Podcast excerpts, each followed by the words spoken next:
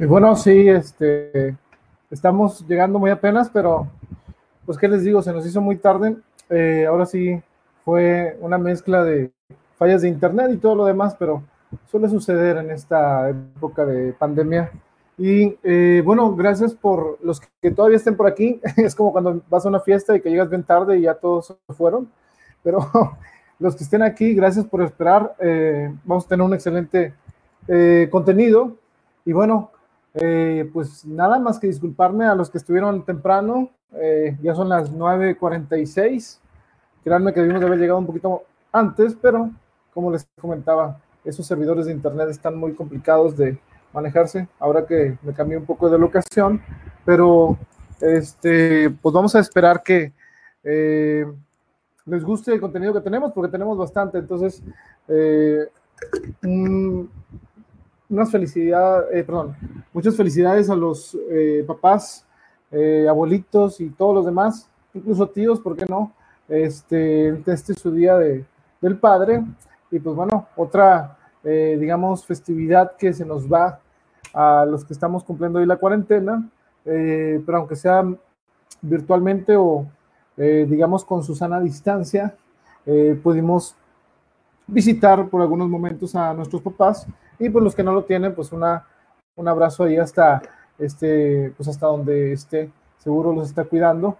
Y bueno, eh, ustedes eh, vamos a, a seguir, eh, digamos, perdón, vamos a seguir procurando hacer las cosas que nos dejaron de buenos ejemplos, ¿no? Un saludo para mi papá, saludos a Claudia y pues bueno, como les digo, estamos entrando apenas medios fríos, pero qué bueno que están eh, ya llegando toda la banda.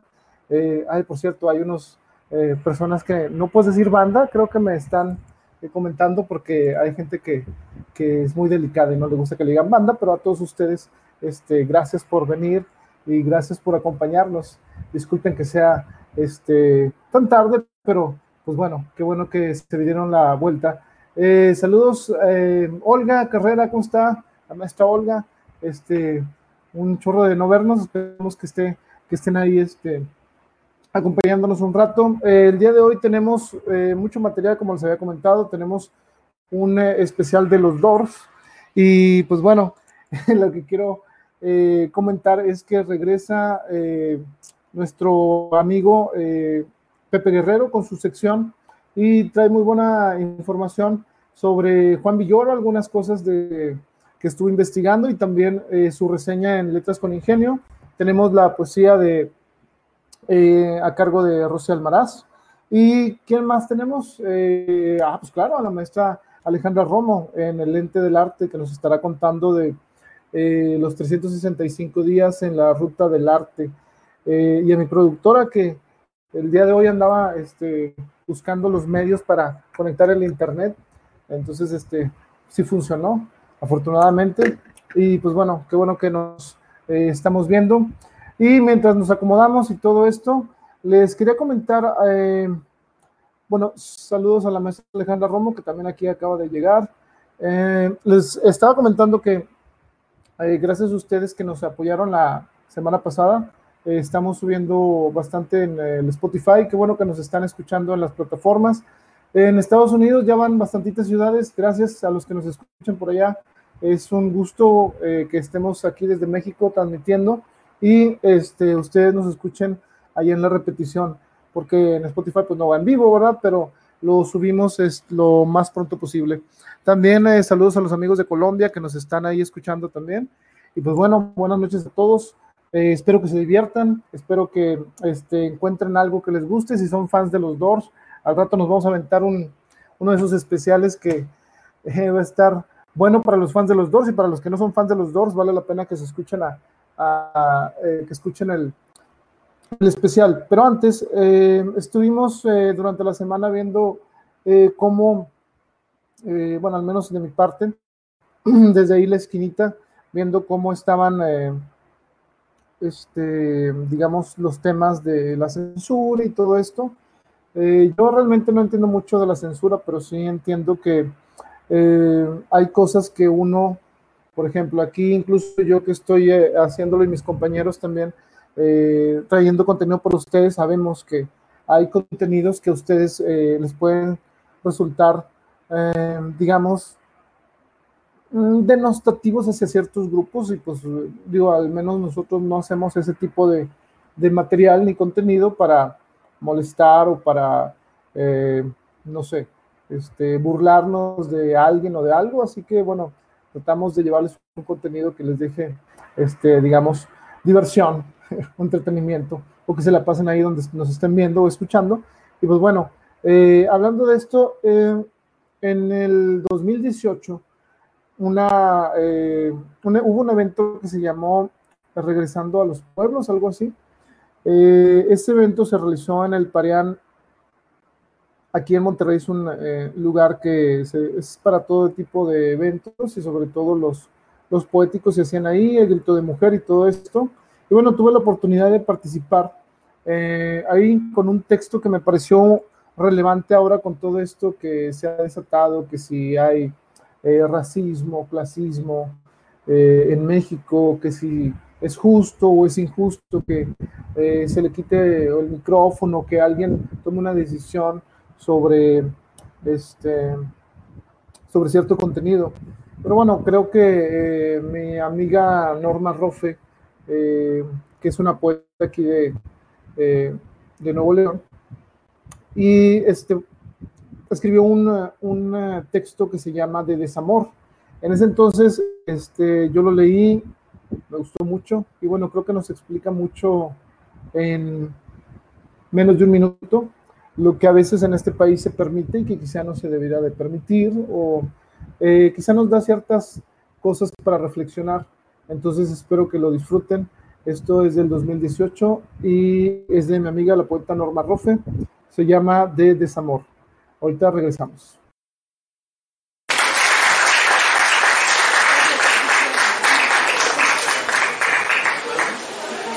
Eh, que sigue es una pequeña, eh, pequeño texto de una amiga, también escritora y poeta de aquí de Nuevo León, se llama Norma Rofe. Este es más que nada una, una buena crítica social eh, que me gusta mucho desde que la escuché. Se llama De Desamor de la poeta Norma Rofe.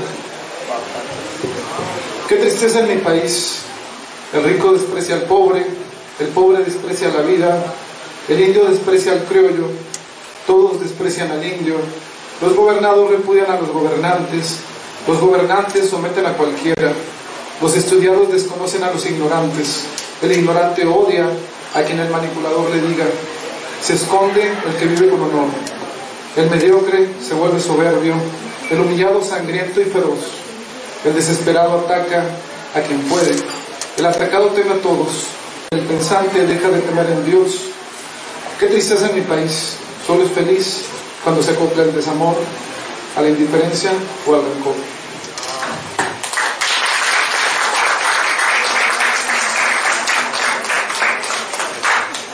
Y bueno, ya para despedirme. Pues bueno, eso fue de Desamor de eh, mi amiga Norma Rofe. Eh, síganle su página también. Y pues bueno, como les comento, eh, el día de hoy eh, digo que nos andamos acomodando.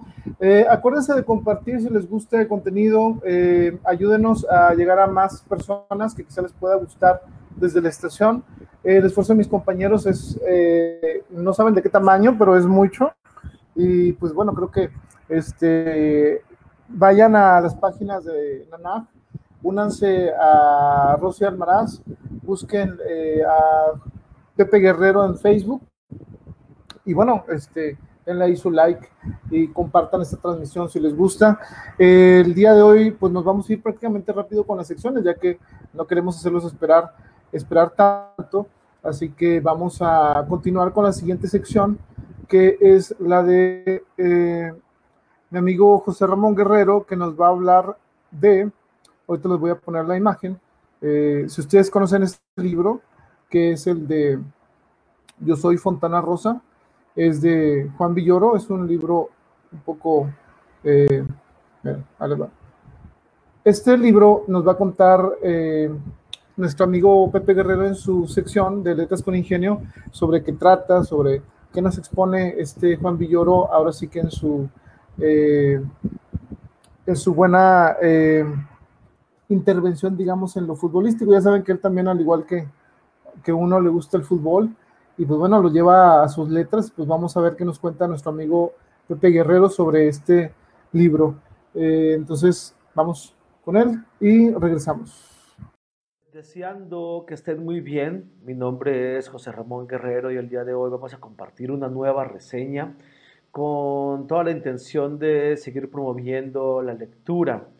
Y pues bueno, eh, a principios de año recién leí un librito chiquito, muy interesante, desde su formato, que es de, este libro es de la editorial de Fondo de Cultura Económica, de un proyecto que se llama Vientos del Pueblo, que a principio me regaló un compañero de la universidad este trabajo se llama Yo Soy Fontana Rosa.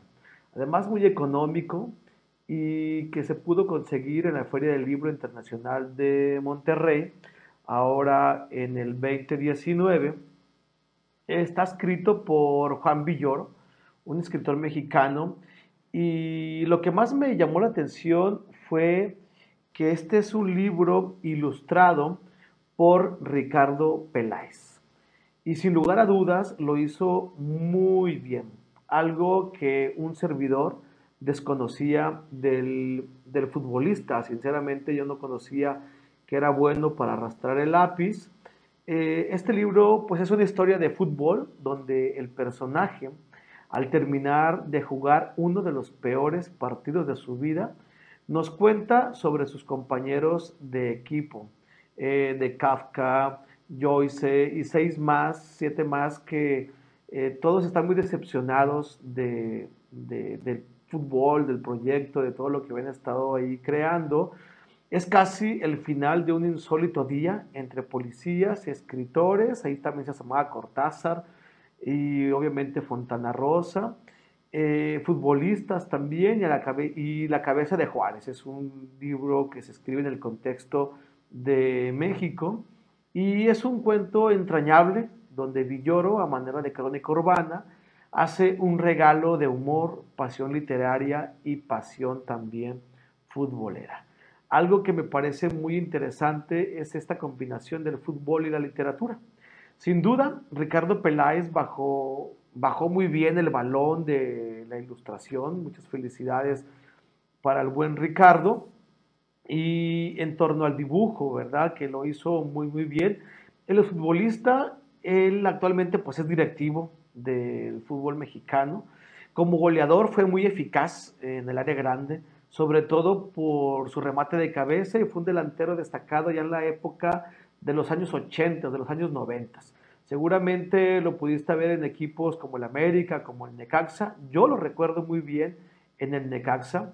Sin duda, por ahí creo que fue su mejor época como futbolista. Es un goleador histórico del Necaxa. Eh, ese es mi punto de vista muy particular. Obviamente, también estuvo en la selección mexicana y está entre uno de los mejores delanteros de la historia del fútbol mexicano. Y pues ahora lo vuelvo a encontrar ilustrando este textito que se llama Yo soy Fontana Rosa. Total que es un libro muy, muy bello, eh, que te lo puedes disfrutar en un santiamén. Es un libro que yo, en lo particular, puse una buena melodía de rock and roll en volumen bajito y me tomé una muy buena cerveza artesanal y me puse a disfrutar de la lectura. Eh, fue algo maravilloso y pues bueno, quien lo escribe también es un histórico del Necaxa, es un aficionado histórico, la gente que conoce a Villoro sabe que también pues eh, tiene un gusto muy especial por este equipo necaxista, también gusta el rock and roll, de escribir crónicas periodísticas y literarias y sin abandonar su pasión por la literatura, nos ha dado el regalo ahora de este cuento eh, bello, de este cuento hermosísimo que a mí en lo particular me gustó. También he estado yo leyendo algunas obras de teatro de, Juan Villoro. También leí este libro que se llama El libro salvaje, que es súper recomendado también, que más adelante vamos a platicar sobre este texto en alguna otra reseña, porque es, es interesante lo que ocurrió con un grupo de alumnos con los que leímos este libro. Lloro también ha declarado últimamente o se ha declarado como de esos seguidores fieles al, al Necaxa, ¿no? Entonces Ricardo Peláez del Necaxa, eh, Juan Villoro del Necaxa, pues ahí, ahí se hizo una muy buena combinación. Él jamás ha escondido su pasión por el fútbol, incluso es de los grandes seguidores del equipo Necaxa, de esos de la vieja guardia, deporte al que le ha dedicado varias crónicas, libros y hasta aquella frase famosa que dice que el Necaxa es como la literatura solo para minorías ilustradas. Pues bueno, Juan Villoro es conocido por esta frase y por mucho más de su trabajo. A mí me parece que es un muy buen escritor mexicano. Y por otro lado, tendremos también que reconocerlo. Eh, escogió como título del libro a Fontana Rosa. O sea, a mí me encantó, a mí me atrapó el título. Yo soy Fontana Rosa. Desde ahí yo ya estuve enganchado porque hay que reconocerlo. El día de hoy vamos a reconocer que los mejores cuentos de fútbol de todos los tiempos los escribió precisamente Roberto Fontana Rosa. A nuestro juicio y luego de grandes discusiones, este es el mejor cuento de fútbol de nuestra lengua, o sea, este cuentito que se llama eh, Usted no me lo va a creer, que sin duda es una joya escrita y también fue ilustrada por Fontana Rosa, que nos lo ofreció y es un gran regalo que totalmente te recomiendo que te eches un clavado a leer también este escritor argentino. Nadie le escribió tan lindo la pelota como Roberto Fontana Rosa. Así es que gran parte de la obra literaria del negro, como también se le conoce, pues eh, es, es importante, es bella y la podemos encontrar al alcance de, un clic, ¿no? Sin duda, eh, hay este cuento que te acabo de mencionar, eh, lo puedes escuchar en YouTube, le puedes ahí dar clic, usted no me lo va a creer, de Fontana Rosa y te aparece la narración del cuento muy, muy bello. Y pues bueno, eh, aquí se, mezcla, ¿no? El Necaxa, la pasión, la literatura, sobre todo esta parte de Fontana Rosa, se mencionan grandes escritores, dentro de las páginas de este libro. Y la verdad es que este pequeño relato de Villoro te lleva a ver detalles lindos del fútbol, esos detalles que a veces pasan desapercibidos, ¿no? Y la literatura tiene esa buena manera de poderlo expresar y sinceramente lo hizo muy bien. Es llevar al interior pues grandes talentos, ¿no? A mí me hizo recordar incluso cosas de mi infancia, de cuando estábamos eh, chiquillos allá por el barrio de Mártires de Cananeas, allá en Santa Catarina. Le mando un saludo muy afectuoso al equipo de fútbol Los Astros de Cananeas y también a Las Hormigas, equipos en los que tuve la dicha de poder compartir.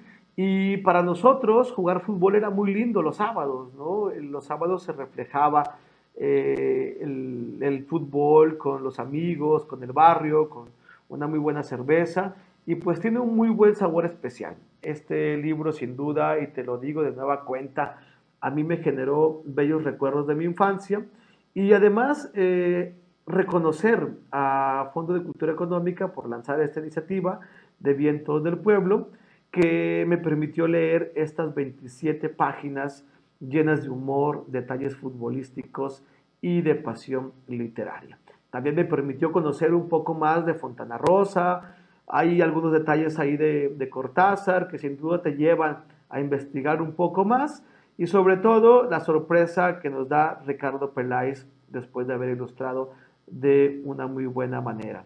Y bueno, pues eh, es todo por hoy, ¿no? En esta reseña de Yo Soy Fontana Rosa de Juan Villoro sin antes invitarte a que sigas compartiendo eh, esta reseña para que le des eh, un like al, al, video y también que te suscribas y pues bueno, ojalá que te puedas leer este librito cuanto antes. nosotros vamos a seguir promoviendo la literatura, la lectura y todo aquello que está detrás de las letras. Así es que deseo que estés muy bien y que tengas una gran lectura.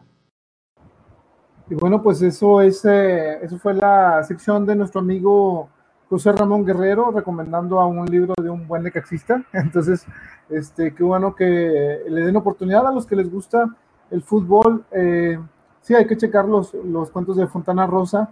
Y pues bueno, este, son grandes opciones que nos deja nuestro amigo eh, Pepe Guerrero para poder, eh, pues ahí, inmiscuirnos en la literatura y el fútbol, que bien hace falta. Digo, en el hecho de que uno siempre hay ese, de algunas, de parte de algunas personas, eh, hay un prejuicio que es el de que si te gusta el fútbol, pues este, no te va a gustar leer. No sé por qué lo dicen, pero pues bueno, yo escribo y me gusta el fútbol, entonces este, me gusta leer y me gustan muchos tipos de, de, arte. El fútbol no está peleado con, el, con ningún tipo de arte, al contrario, creo que es este, un, hay, ha habido grandes exponentes en, la, en el eh, fútbol y en la literatura y este, han hecho buenos trabajos. Entonces, este Juan Villoro es una buena recomendación, recomendación de nuestro amigo Pepe Guerrero. Espero que lo tomen en cuenta, lo consideren y pues bueno, eh, prepárense para Drago, espero que les guste el fútbol. Eh, si les gusta cómo escribo, a los que me leen, eh, ya habrán visto alguna, algún, bueno, si ya consiguieron el, Estación Kimura, seguro ya leyeron el de Drago, ¿no? Entonces va a continuar esa historia, espero que, que les vaya a gustar y, pues bueno, aquí ando batallando un poco con el micrófono, qué bueno que nos, que nos siguen este, visitando, ahí les mando unos saludos a Lupita Reynoso, gracias por acompañarnos. Y aquí nos puso la maestra Alejandra Romo la, eh, la página de Nanaj para que lo vayan a, a, guardar en sus favoritos y que se vayan integrando poco a poco en el colectivo, en la página del colectivo y se enteren de todas las novedades. La maestra también tiene este, algunas actividades durante la semana, creo que el martes este, nos lee algo de algunos cuentos si no mal recuerdo. Y este, bueno, saludos a Richie. Este, saludos Richie. Este, gracias por acompañarnos. Y como les digo, vamos un poquito eh, atrasados, entonces vamos a continuar rápidamente y precisamente con nuestra amiga Alejandra Romo en su sección, su gustada sección, eh, el lente del arte. El día de hoy nos trae, eh, les voy a mostrar la imagen de esta cápsula eh, denle like, compartan, este, ¿qué más? Suscríbanse a las páginas y pues bueno, sigan empapándose de, de cosas diferentes. Hay que, hay que ir conociendo más. Hay muchos temas también que nuestros compañeros eh, tocan y algunos poemas que tampoco yo digo, uno no puede conocerlo todo y cada vez que me toca el gusto de hablar con ustedes acá los domingos, pues también uno aprende y aprende bastante. Y bueno, esta sección que sigue es una de esas que te deja este, también muchas enseñanzas. El día de hoy eh, toca aprender un poco, digamos, o conocer un poco de eh, los 365 días en la ruta del arte. Nos va a explicar eh, nuestra amiga, la maestra Alejandra Romo. Y pues bueno, vamos a ver qué nos cuenta en esta ocasión. Espero que les guste. Compartan y en un momento regresamos. Bienvenidos a una nueva cápsula de Lente del Arte. Es un gusto volver a estar con ustedes. El día de hoy vamos a platicar sobre las ferias de arte y sus ediciones en este 2020. ¿Por qué es importante hablar de ellas al igual que como las estaciones del año o las colecciones dentro de la industria de la moda, por mencionar algunos ejemplos? Pues la mayoría de las cosas se rigen por ciclos y el mundo del arte pues no es la excepción. Así que podemos decir que la feria que rige o dirige el mundo del arte es la feria Art Basel. Esta fue creada en 1970 e históricamente se puede decir que es como la primer feria del arte fundada y que de alguna manera ha eh, pues trascendido con el tiempo. Y bueno, todos sabemos eh, que durante esta crisis pues también eh, se han tenido que modificar las formas o las maneras en que llegamos a eh, la gente que nos visita o a la gente que nos ve, a la gente que participa de lo que hacemos diariamente. Y pues esta feria no fue la excepción. Esta feria eh, normalmente tiene como diferentes sucursales. Digamos que la sucursal original está en Suiza, en Basilea, Suiza. Entonces, de ahí se desprenden o se extienden eh, como diferentes sucursales. Una de las sucursales, por así decirlo, que eh, había empezado a tener un auge importante era la de Hong Kong y la de Miami. ¿Qué se decide hacer? Algunas ferias sí alcanzaron a tener su edición 2020 como eh, el ejemplo de Arte Maco en México, eh, que fue en febrero. Pero eh, otras y en especial las ediciones de Art Basel, algunas no tuvieron oportunidad de realizarse no de la manera como normalmente se realizan. Por ejemplo, ¿qué hicieron en Hong Kong? En Hong Kong eh, lo que hicieron fue hacerlo de manera virtual. Se hicieron obviamente unas salas especiales. Se montó la feria como normalmente se montaría, pero de alguna manera se hicieron como videos, se hicieron fotografías eh, de las exposiciones, de los artistas hablando un poco sobre eh, las obras y algo que eh, vieron fue que hubo más participantes, hubo más gente que se interesó por ver las obras, las diferentes obras. Y otra de las cosas es que, bueno, vieron que de manera virtual tuvieron un mayor alcance. Otra de las cosas que vieron es que cuando se hacen este tipo de ferias, por eso el 365 días en el arte, porque realmente es una semana, duran por lo regular una semana, y más que el ir a ver las obras, son como todos los eventos que se hacen en torno a, la feria, tanto en las, en las ciudades donde se realicen. Otra de las cosas que vieron es que eh, de alguna manera el impacto ecológico pues fue un impacto menor, por decir fue una huella menor a la que normalmente se haría cuando eh, pues tenemos la oportunidad de ir a visitar esas, eh, esas ferias. Entonces vemos que de alguna manera pues hemos ido emigrando a diferentes formas de presentar eh, el arte. Ya decíamos, bueno, ahorita la mayoría de los museos, aunque algunos ya regresaron, eh, sobre todo en Europa, eh, de alguna manera siguen trabajando en esta parte que ya vimos que es importante de alguna manera emigrar también a esa parte digital como ya la mayoría de los museos están, eh, al menos los grandes, bueno, ya estaban presentes de manera digital, pero con esto reforzaron de alguna manera toda esta parte. Había otros museos que habían empezado como a eh, trabajar poco sobre ello y pues de alguna manera tuvieron que empezar a trabajar un poco a marchas forzadas. Entonces vemos cómo eh, decíamos anteriormente, ¿no? El arte está a nuestro alcance, está cerca de nosotros y cómo de alguna manera hemos logrado sobrellevar este tiempo de espera mientras estamos en casa cuidándonos a través de pues películas, de series, de libros, eh, escuchando música, nos damos cuenta la importancia que tiene el arte en nuestra vida, que a lo mejor a veces pasaba muy desapercibido por esta rutina del día a día y vemos cómo de alguna manera siempre el arte está presente. Les agradezco haber estado conmigo en esta nueva cápsula del Lente del Arte. Les recordamos que su opinión es muy importante y es por eso que los esperamos en la página Nanaj Oficial a través de Facebook. Nos vemos en la siguiente cápsula.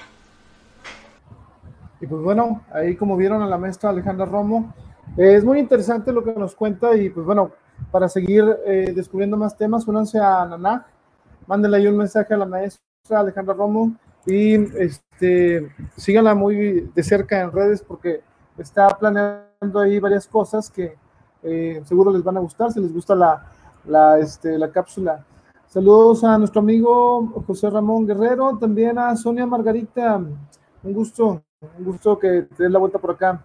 Pues bueno, el día de hoy, eh, precisamente, estaba pensando en, eh, mientras estaba investigando algunos datos yo sé que ahorita me hicieron una observación, bueno, no ahorita, sino en la tarde, eh, en donde me decían, oye, lo que pasa es que el, grupo del que voy a hablar ahorita, digo, los que ya tenemos 30 y algo, incluso a los de 20 y algo, eh, la mayoría lo conocemos, ¿no? Eh, y lo conocemos, pero prácticamente de una película, quizá de alguna, este, de alguna canción que pasen eh, durante nuestra juventud, digamos, ¿no? Este, en esas, eh, cuando te vas metiendo a la historia del rock, siempre es eh, determinante saber que hay un antes y un después de ciertas bandas, ¿no? Y algunas bandas que ameritan un especial, no importa el tiempo, ni el lugar, ni este, si pueden ser 10 años después de esto o antes. Eh, ¿Por qué? Porque nos dejan dentro de la calidad que ellos manejaron. Eh, esas canciones que puedes escucharlas en los 80s, en los 90s, en los 2000s, y ahorita pues ya han pasado bastantes años desde que ellos estuvieron, digamos, allá en Los Ángeles, eh, pues creando música, ¿no?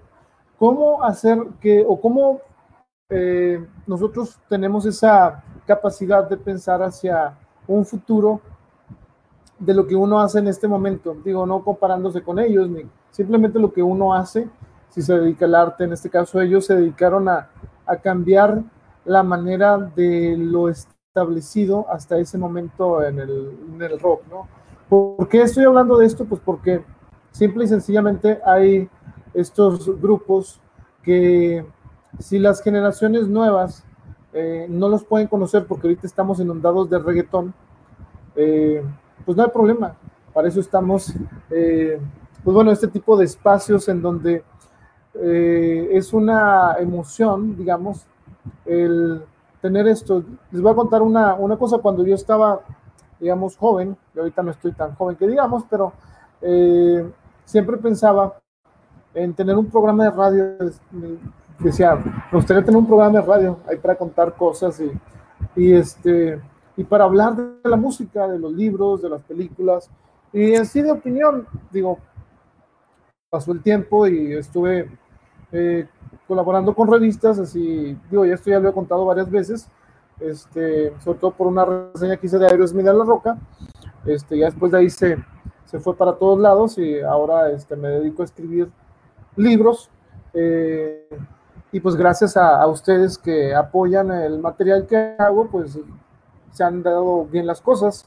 Y ahorita tenemos este proyecto para los que no nos han, este, es la primera vez que nos ven o escuchan, pues es desde la estación. ¿Y qué significa desde la estación? Que aquí nos vamos a sentar a escuchar, bueno, nosotros que estamos en esa, digamos, eh, ventaja de poder estar en nuestro hogar transmitiendo para ustedes, haciendo contenido. Y pues bueno, esto es eh, lo importante, el poder transmitir cosas que a nosotros nos gusten. Eh, y sobre todo si ustedes no los conocen o si es muy joven o nada más conoce ciertas canciones, eh, te invito a que, ahora sí como quien dice, abras tu mente, las puertas de la percepción, como dirían ellos, y pues me acompañes en este viaje eh, que vamos a tener Eh, no sé cuánto tiempo va a durar, no sé eh, cuánto tiempo o cuántos nos vamos a quedar acá, pero lo que sí sé es que va a ser un viaje que para todos los que no conocen esta banda o para todos los que sí la conocen, pues va a ser, eh, o yo espero que sea de su agrado, porque son grupos de los que va, les digo, en 20 años yo estoy casi 100% seguro y se los puedo afirmar desde ahorita, eh, que vamos a estar hablando de este grupo. ¿Por qué? Porque pues son los Doors. ¿Cómo no hablar de los Doors, no? Entonces, eh, es bien, no sé, es bien eh, complicado explicarle a alguien que no conoce los Doors o que no ha escuchado a los Doors o a Jim Morrison, el decir o hacer un especial de los Doors sin música de fondo o sin escuchar la música. Eh, entonces, ese es el único obstáculo que tenemos ahorita, pero ustedes no se apuren. Ahí tienen su Word, tienen su celular o lo, donde sea que nos estén escuchando. Si mencionamos, vamos a mencionar muchas canciones de, de los Doors y vamos a irnos a la historia de ellos. Si ustedes vieron la película de Oliver Stone, de los Doors, eh, no vamos a hablar de ella. Quizá la próxima semana, a lo mejor, digo, no, no prometo nada, pero ahorita vamos a abarcar desde el primer disco de los Doors con Jim Morrison hasta el último. Y eh, vamos a hablarlo, no como quizá ustedes han visto que lo hicimos con YouTube, sino que vamos a irnos a esas historias que algunos eh, fans de los Doors ya conocen y otros eh, no las conocen. Entonces, pues bienvenidos a este especial de Desde la Estación eh, con los Doors y con su amigo Arturo Hernández Fuentes. Espero que les guste. Créanme, van a escuchar cosas que no sabían de esta banda y probablemente sí las sabían, pero es un gusto escucharlas de nuevo, ¿no? Entonces, fíjense, saludos a Numi Bravo, buenas noches, qué bueno que te vienes a dar la vuelta. Eh, Diana Torres nos dice la mejor banda sin dudas, es correcto. Les digo, eh, quisiera ver que en 50 años una banda o, en 40 años una banda va a tener la relevancia que todavía eh, nos maneja esta, esta banda, ¿no? Que es una de las, de las grandes influencias para, para muchos, ¿no? Entonces vamos a, a empezar. Fíjense, si ustedes los ven en pantalla o los que nos están escuchando, ¿quiénes son los Doors? Nosotros conocemos a Jim Morrison por muchas cosas. Quizá es eh, justo decir antes de empezar que este especial no va a ser de Jim Morrison, va a ser de toda la banda, porque hay, eh, quizá, em, para decirlo de una manera, eh, pues no para ofender ni nada, sino hay vocalistas que se comen a toda la banda todo el protagonista recae en sus hombros y el tener un, les digo, es como, es como un equipo de fútbol. Tú ya tienes tu Jim Morrison, tú ya tienes tu Steven Tyler, tú ya tienes un Bono, tienes un Mick Jagger, tienes un Freddie Mercury, pero ¿y los demás? o sea, eh, y entonces por eso que les, les comentaba esto, es, es eh, muy determinante el saber que eh, la música que ustedes escuchan no la hace, no es un digo, no es un peleo, un Maradona que hacían o un Messi, ¿no? Esto es un, es un conjunto. Y claro, es muy relevante tener un Jim, Morrison. Eh, ¿Quién no quisiera tener una banda con que te dijeran, eh, Jim Morrison es el que va a cantar? Pues sí, en un momento o en un eh, tiempo para los Doors eso era lo ideal, pero en otros no. Y porque sabemos que los vocalistas, y sobre todo Jim Morrison, pasaron por muchas cosas de las cuales vamos a hablar algunas de ellas, y no todas fueron tan agradables, eh, ni siquiera para sus compañeros o para él mismo. Entonces, les digo, eh, los Doors, esta banda que ustedes ven en pantalla, pues Jim Morrison ya lo conocemos, es el que nos está apuntando allá eh, donde, crea, donde sea que nos estamos viendo, nos está apuntando ahí.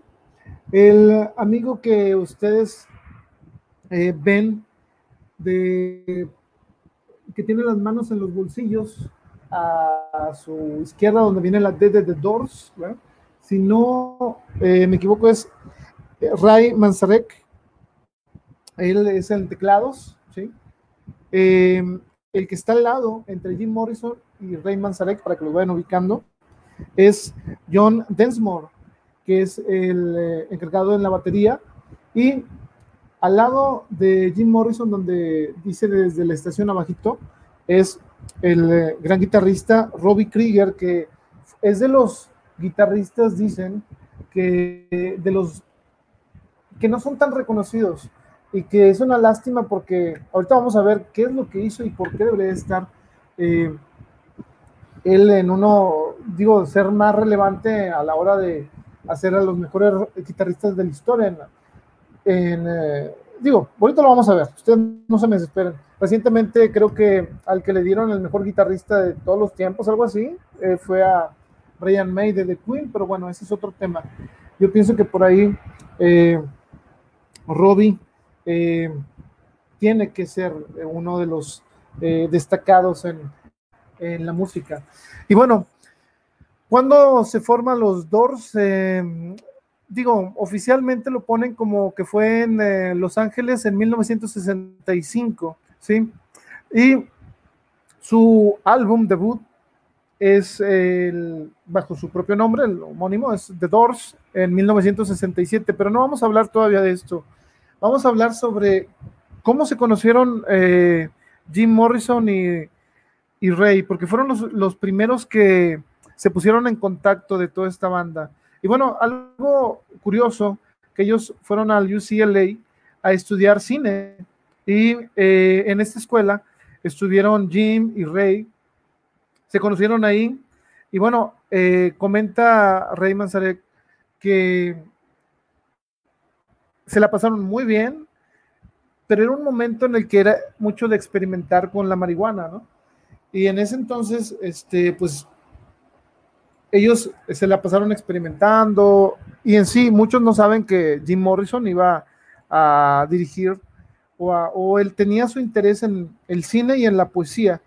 Más tarde, pues, vimos en lo que se convirtió, pero bueno, para no saltar en el tiempo.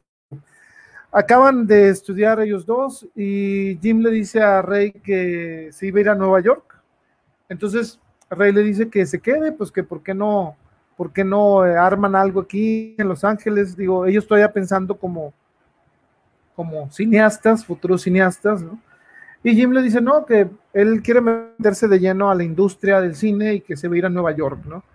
Entonces, de eso pasan, digo, en palabras de Rey, eh, hay un documental muy bueno que es donde saqué casi todos los datos. Este, les voy a poner la descripción si ustedes tienen Amazon eh, Music.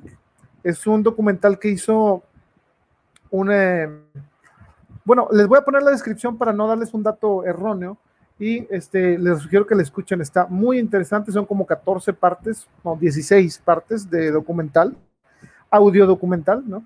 Y pues bueno, muchas de estas cosas son, eh, muchos de estos datos son de viva voz de, de, Rey y de los demás integrantes de la banda. Entonces, este, fíjense.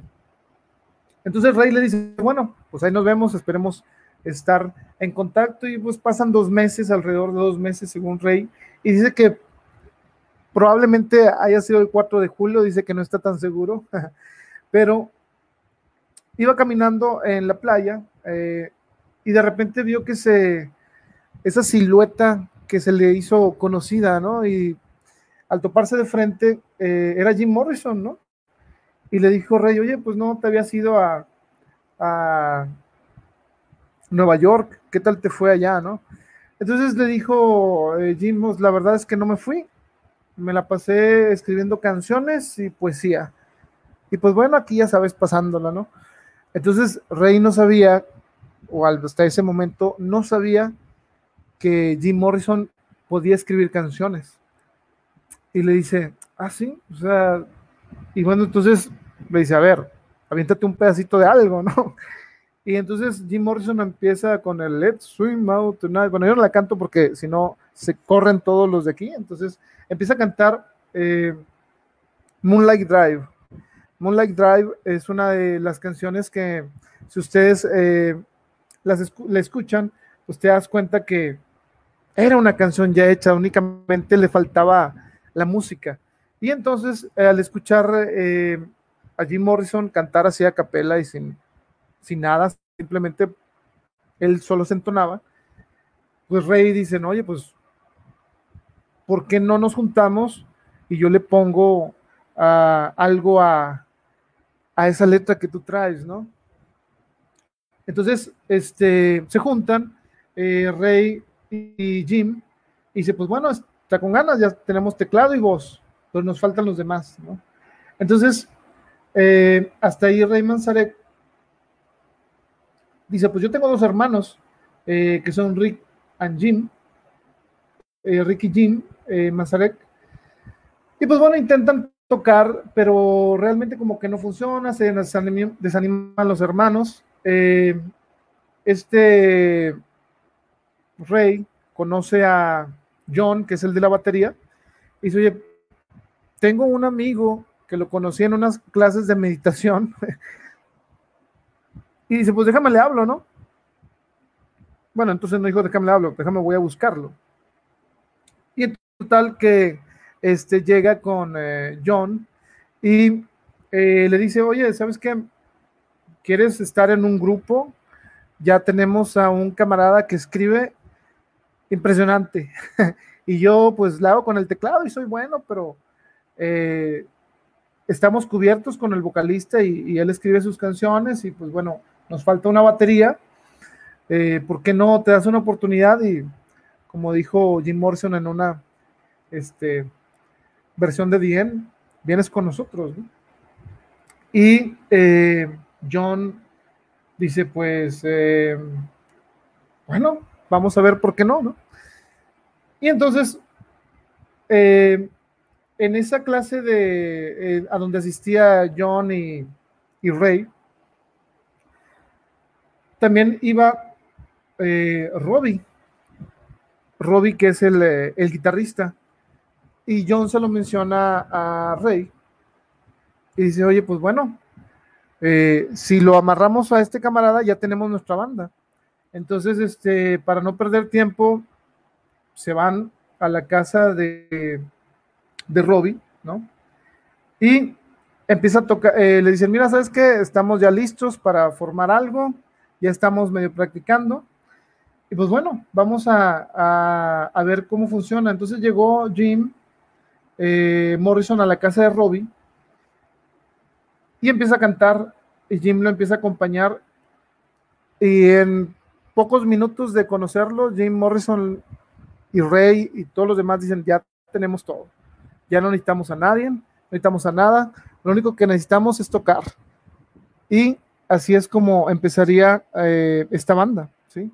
Fueron una serie de, digamos, hasta chiripadas o que iban a, digamos, hay una cosa que se llama destino, pero que el destino se busca, no sé, ustedes qué piensan de eso, pero si nos vamos a, a las probabilidades, la probabilidad de que Rey conozca a Jim en su escuela de cine y que Jim no se vaya a Nueva York y se quede, y que un día caminando en la playa se lo encuentre de nuevo Rey y quiera meterse en una banda y después Rey se acuerde de este amigo, Densmore, que lo conoció en una clase de meditación. y pues bueno, digamos que todo se alineó perfectamente para que surgieran este grupo. Y pues bueno, si observamos eh, a las grandes bandas, casi pasaron por un proceso similar, pero la de los Doors es una de esas historias que también eh, sería bueno el, el ver a profundidad muchas, muchas cosas sobre ellos. Y bueno, eso fue nada más el cómo se, cómo se iniciaron. Y pues bueno, vamos a irnos ahora sí con, eh, con el primer disco, el primer disco de los Doors. Eh, para el que no lo haya visto, aquí lo vamos a cambiar. Eh, el primer disco de los Doors, pues precisamente se llama The Doors, ¿no?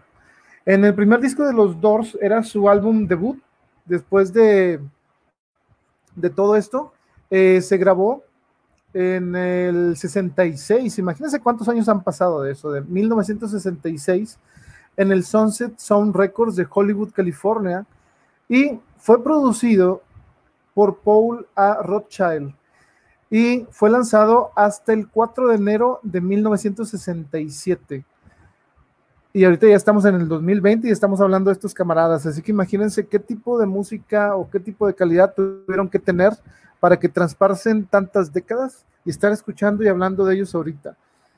Entonces, eso es el valor de los Doors, ¿no?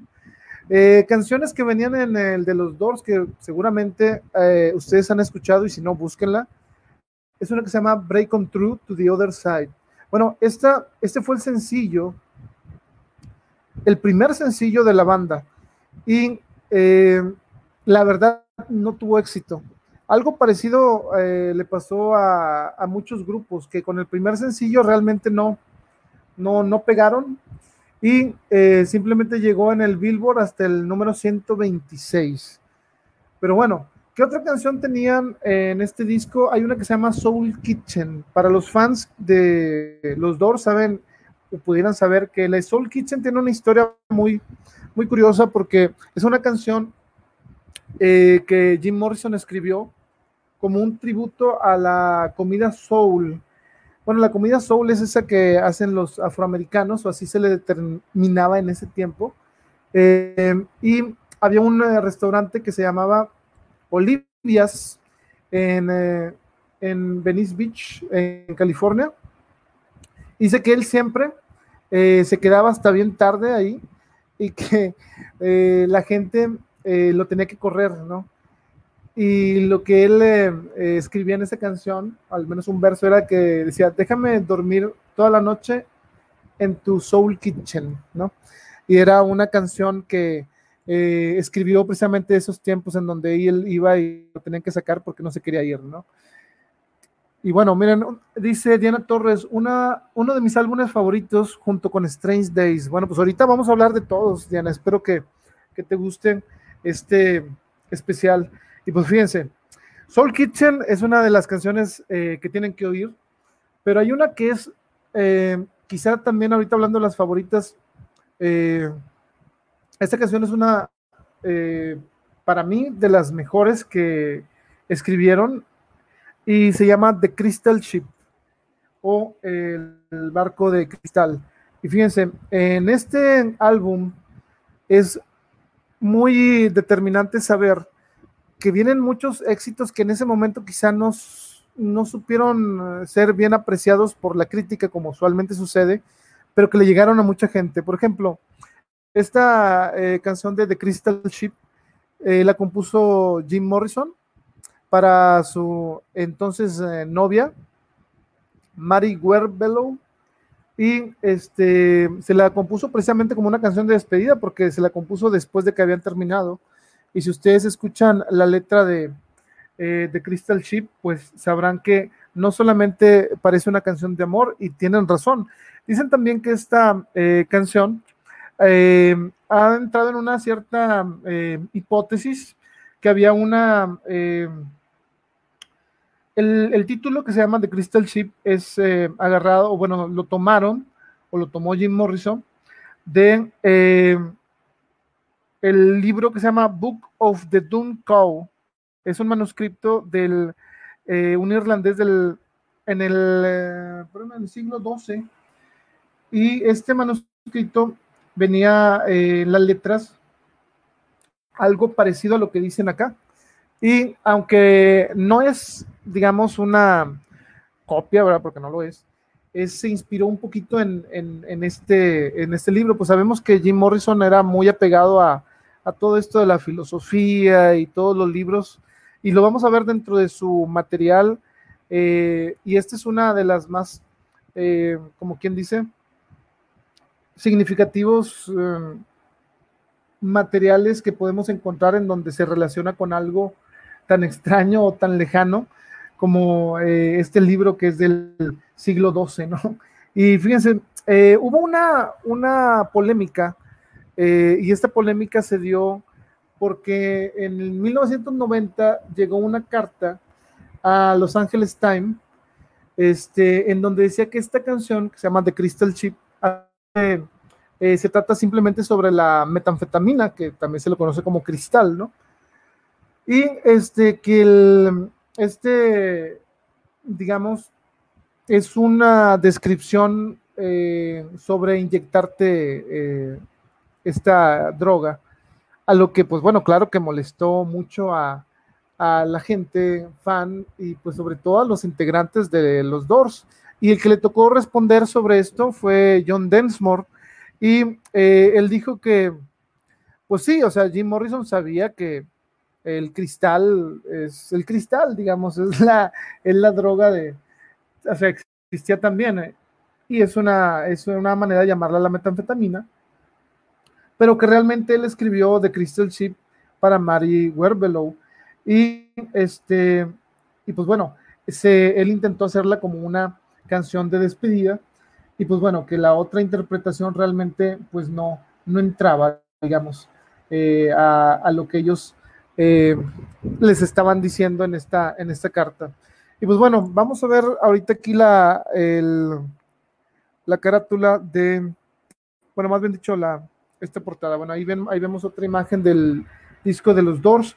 Y vamos a hablar que fíjense cómo es curioso que en el primer disco de los Doors, eh, venga la canción The End, ¿no?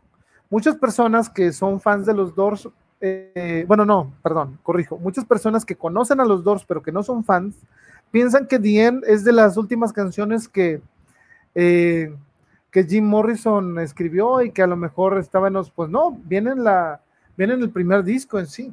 y bueno, esta canción es de las más polémicas de la historia del rock por muchos motivos. Y pues bueno, solamente vamos a hablar sobre ella, pues bueno, un poquito, nos vamos a, tardar en, hablar un poco, pero bueno, espero que les, que les guste lo que vamos a, comentar, porque estas son en palabras de Jim Morrison. Jim Morrison decía que cada vez que escuchaba la canción de The End, para él eh, significaba algo diferente, ¿sí?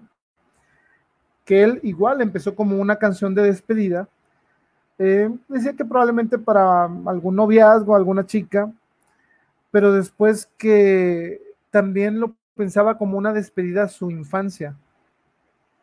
Y después decía, pues realmente yo no, no me perdía dentro de mi misma canción y eh, dijo que al final era de lo que ustedes quisieran que fuera, pero que él cada vez que la escuchaba podría darle diferentes significados.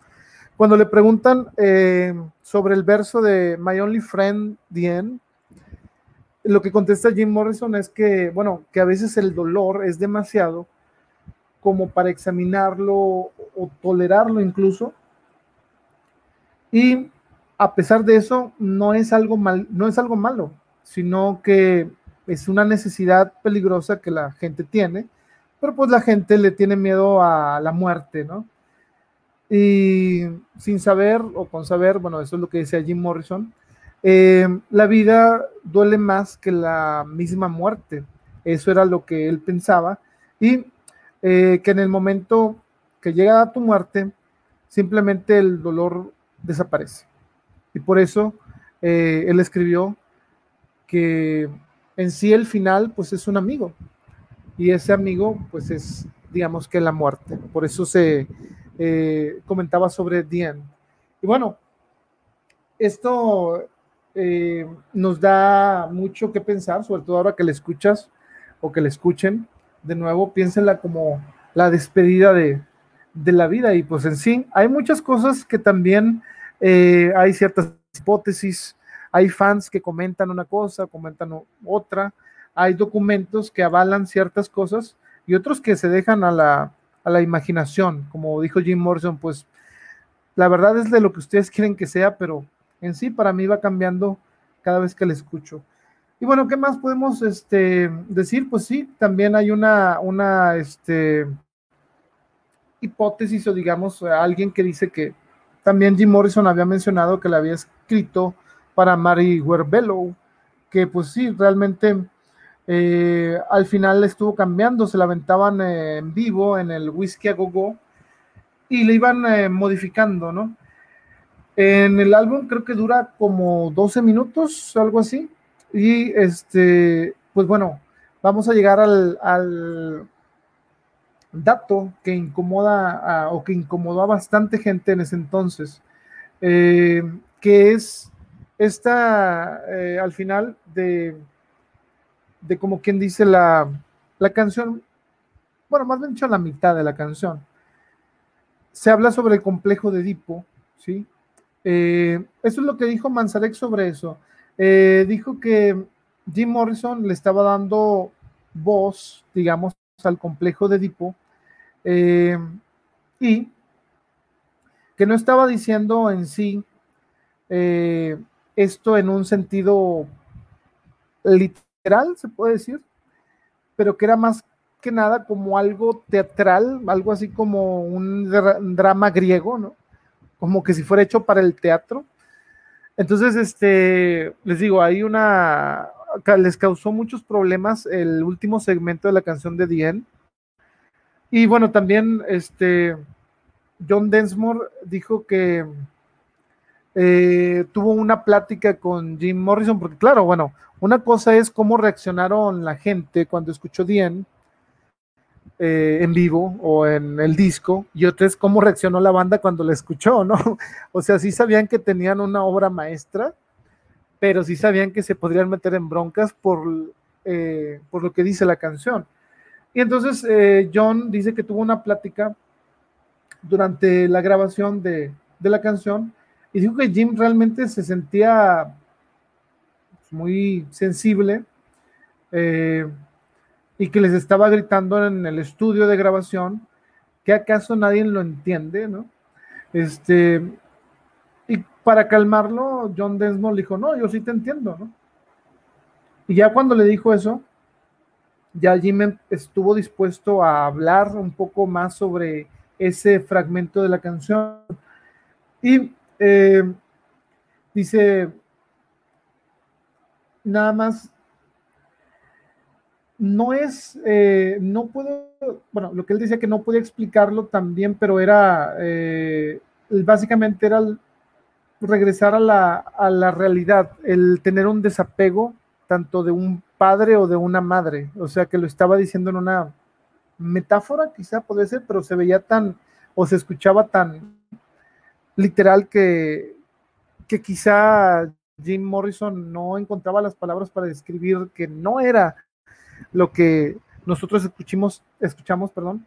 Eh, y bueno, pues empezó a hablar con John Densmore y que le dijo, realmente es sobre dejar de ser un, pues ahora sí como quien dice, alienado hacia tu familia.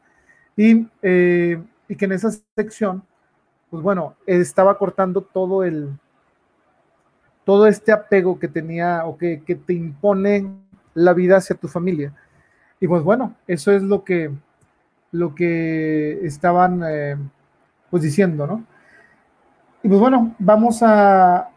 Hay una canción, perdón, eh, en la mayoría de estas canciones que pueden encontrar de, de The End, por lo general se, se censura o se distorsiona el audio o le quitan un fragmento, pero hay una versión eh, en el Madison Square Garden que dice completamente todo lo que, John tenía en mente.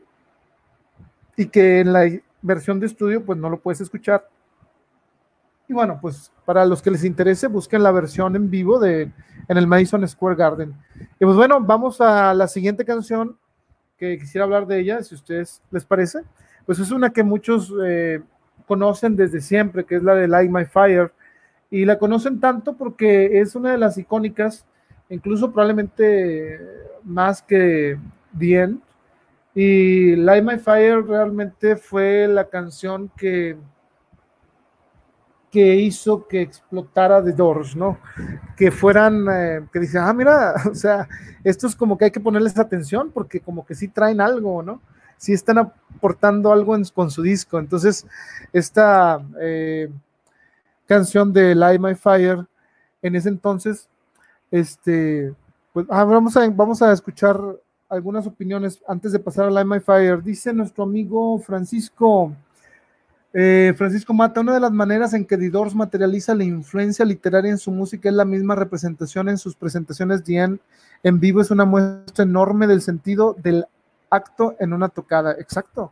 Sí, o sea, es como lo, lo decía Jim Morrison, es algo, bueno, lo decía Ray Manzarek, es algo teatral, o sea, llega hasta ese momento en el, en el que te pone en los acordes y en la en lo que en el mensaje, ¿no? Y muy pocos eh, logran eso tan efectivo como lo hacía lo hacían los Doors, ¿no? Y pues bueno, volviendo a la, bueno, muy buen apunte, Francisco. Saludos, gracias por estar escuchándonos. Y bueno, eh, Light My Fire, Light My Fire, este, se convirtió en el hit. La compuso Robbie Krieger. Eh, muchos este, piensan eh, que había sido Jim Morrison el que escribió, escribió Light My Fire, pero eh, para sorpresa de muchos, pues fue la clave del éxito fue Robbie Krieger, ¿no? Y este, Robbie Krieger sobre eso dice que Morrison les decía, ustedes escriban también, o sea, no decía como que ayúdenme a escribir porque por lo general siempre el que escribe es el guitarrista principal y el eh, vocalista, pero eh, en sí eh, Jim Morrison los alentaba para escribir y les decía, es que yo a lo mejor se me va a acabar el material y si ustedes escriben, pues vamos a ir a, tener de dónde escoger, ¿no? Esta canción la compusieron en, en el 66 eh, Robbie Krieger diría que estaba inspirada en la melodía de otro, pues, otro ícono del rock de, esta, de ese tiempo, que era eh, Jimi Hendrix, ¿no? Eh, también dijo que la, letra podía, tomó inspiración de una canción de los Rolling Stones que se llama Play with Fire. Y este, John Densmore sugirió también ponerle un, un ritmo un poquito más digamos, latino. Y este, Jim Morrison se encargó de escribir el, segundo verso de la canción y pues bueno, entre todos, este, hicieron esta canción que pues trasciende generaciones, que es Light My Fire y pues es de las que no puede faltar en, en muchas partes donde uno va que se pone música de rock, ¿no? Y pues bueno, eh, algo curioso que si ustedes vieron la película también, que no vamos, voy a tratar de no hablar tanto de la película porque a lo mejor hablamos de ella en próximas emisiones, es que en el programa de, Ed Sullivan Show, que es uno de los, de los más este, grandes en ese tiempo de, en Estados Unidos, el 17 de septiembre les toca ir, del 67 les toca ir a, a ellos a, a tocar. Entonces, este, llegan los Doors, ¿no? Y el productor, que se llama Bob Pritch, eh, le dice, ¿sabes qué? Podemos cambiarle un poco la línea a la canción. Lo que pasa es que no nos parece como que debamos de transmitirlo en, eh, en nuestro canal o en nuestro programa la frase que era Gear we couldn't get much higher. O mejor la dijo en español porque créanme que ando bien oxidado en inglés que se dice, chica, no podemos eh, elevarnos más. Y este le dijo que pues realmente lo que pasa es que los patrocinadores estaban un poco nerviosos sobre que se malentendiera y que se pensara que esta línea estuviera haciendo una referencia para inducir a la juventud de ese entonces a las drogas, ¿no? Entonces, eh, pues ellos eh, realmente decían, pues, ¿sabes qué? En sí, esta línea de esta canción no es de drogas en sí, era, estamos hablando de altitud, de volar, de... O sea, a lo mejor toda la demás canción sí era de doble sentido, pero esta no, entonces, este, pues le dijeron, no, ¿sabes qué? Eh, pues bueno, vamos a intentar cambiarla.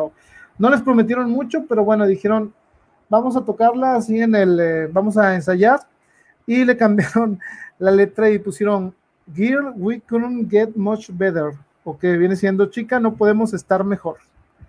Y claro que es una gran diferencia, sobre todo en inglés.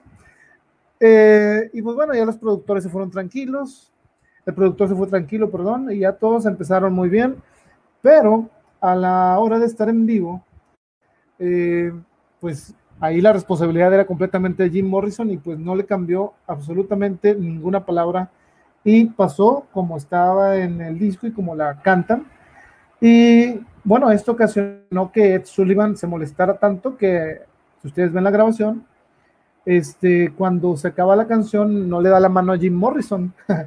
y este, y ya, ten en cuenta que este, habían negociado eh, que aparecieran en varios episodios del show y pues precisamente por esto eh, les dijeron, pues sabes que ya con este fue suficiente. Y a lo que Morrison dijo, bueno, pero pues cantamos nuestra canción como es, ¿no? Prácticamente. Y pues bueno, esa es una, una, una este, anécdota que, digo, es conocida, pero algunos quizá no la, no la habían escuchado, pero esta, esta otra yo no me la sabía hasta que lo estuve leyendo.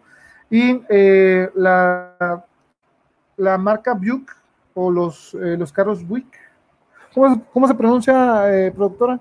Creo que mi productora anda ya perdida en el abismo. Pero bueno, las camionetas, ahí les voy a poner el, el nombre, el Buick. Son una marca de carros, creo, los Buick. Ahí sí, disculpen mi acento. Pero bueno, les ofrecieron 75 mil dólares en octubre de 1968 para adaptar la, la canción y usarla como un spot comercial, un anuncio, ¿no? Y este, mientras eh, Jim Morrison estaba en eh, Londres, estaba haciendo una gira europea, allá en la gira europea que tenían, este, no lo podían contactar. Los otros miembros de la banda habían dicho, bueno, pues yo digo que sí, o sea, que sí nos paguen, este, y les dejamos que cambiamos la, la letra para venderla y que nos paguen 75 mil dólares. Cuando se enteró de eso, este, Morrison le llamó a la empresa de Buick y los amenazó con que iba a destrozar uno de sus carros, ¿no? Con, una, con un mazo prácticamente en televisión, sí, eh, si ponían ese comercial, aunque los demás hubieran aceptado. Entonces, este, pues sí, como que ya no, no les dieron muchas ganas y pues bueno, se perdieron 75 mil dólares. Pero bueno, Jim Morrison dijo, no, pues no vas a estar haciendo comerciales de autos con nuestras canciones. Era cuando todavía, digamos que los artistas defendían su arte con, por sobre todas las cosas. Y bueno, antes de pasar al siguiente disco, vamos a ver qué nos comentan nuestros amigos. Eh, Diana Torres, vamos a escuchar, bueno, les comento, dice Diana Torres, creo que Dien para Morrison fue una imagen bastante fuerte para esas épocas donde Jim pedía gritos que la libertad de ideas tenía una línea y que si esa línea se cruzaba iba a provocar esos acontecimientos y que en mi parecer son figuras bastante fuertes y que mucha gente malinterpretó en ese tiempo, pero como lo menciona Jim, tiene un significado especial para cada persona que le escucha. Exacto, es correcto. O sea, Diana Torres, muy bien, es... es eh, y, y, hay que recordar que estamos hablando del tiempo de los 60, ¿no? Eh, bueno, finales ya casi de los 60 y bueno, salió en el 67, digo, ya, ya estaba avanzada la década, pero todavía estaban en un, en un Estados Unidos que sí había mucho, pues mucha censura y eran muy delicados con el contenido. Y la verdad, si incluso si sacaras esta canción ahorita, en este momento, y dijeras lo que aparece en la letra, claro que habría igual repercusión. Pues ya ven, eh, les digo, este, no, no cambia esa fuerza que tenía Dien, ¿no? Incluso nada más de escucharlo o de recordarla. Como les digo a los que van llegando, ay, disculpen que no tengamos música, pero nos tumbarían el video. Entonces, pues nada más vamos a estar hablando de The. Ahí si usted tiene Spotify a la mano, pues escúchenos y ahí váyale moviendo y ponga la canción de la que estemos hablando, porque esa es la idea. Y eh, si no conoce las canciones, vaya anotándolas, porque debería de escucharlas. Y pues bueno, saludos también a nuestro amigo eh, Jesús Cruz Lira. Dice que una de las mejores bandas, mi favorita. Muy bien, qué bueno que les gusta The Doors. Hay que compartir a The Doors, compañeros. Este, hay demasiada música y The Doors aportó bastante. Y bueno, hablando de aportes, nos vamos a ir al siguiente disco. El siguiente disco es eh, este. Strange Days o Días Extraños. Y eh, el de Días Extraños es uno de esos discos que tenía la presión de que, bueno, oye, ya habían sacado algunos, algunos éxitos del anterior. Eh, ya saben que hay muchos One Hit Wonders y, y ese, digo, todos eh, los artistas, e incluso de cualquier género, puede ser película, puede ser libro, eh, tienes esa presión de haber sacado algo bueno pero ¿qué vas a hacer con el que sigue? El con el que sigue tiene que mantener al menos el nivel de calidad que, este, que los anteriores. Entonces, pues le tocó el turno a Strange Days. Y fíjense, este álbum lo grabaron y lo bueno, lo lanzaron en septiembre del 67. Electra Records, pues fue su, como que en su disquera. Y aquí aparece una persona clave que los va a acompañar a lo largo de toda su carrera. Los fans seguro que saben quién es, pero eh, los demás pongan atención a este, a este nombre. Se llama Bruce Botnick. Y este era un ingeniero eh, de audio que trabajó con ellos. Y fíjense, eh, en este disco, para poner, situarlos en el tiempo, si conocen a, seguro que conocen a, las bandas que voy a mencionar ahorita, bueno, a la banda que voy a mencionar ahorita, que es los Beatles. Y The Beatles, eh, o The Beatles, habían sacado eh, el Sgt. Pepper's Lonely Hearts Club Band. Y este Bruce Botnick les dice, pues aquí tengo, me mandaron un disco de los Beatles, le dice a la banda de los Doors, como ven si lo quieren escuchar, ¿no?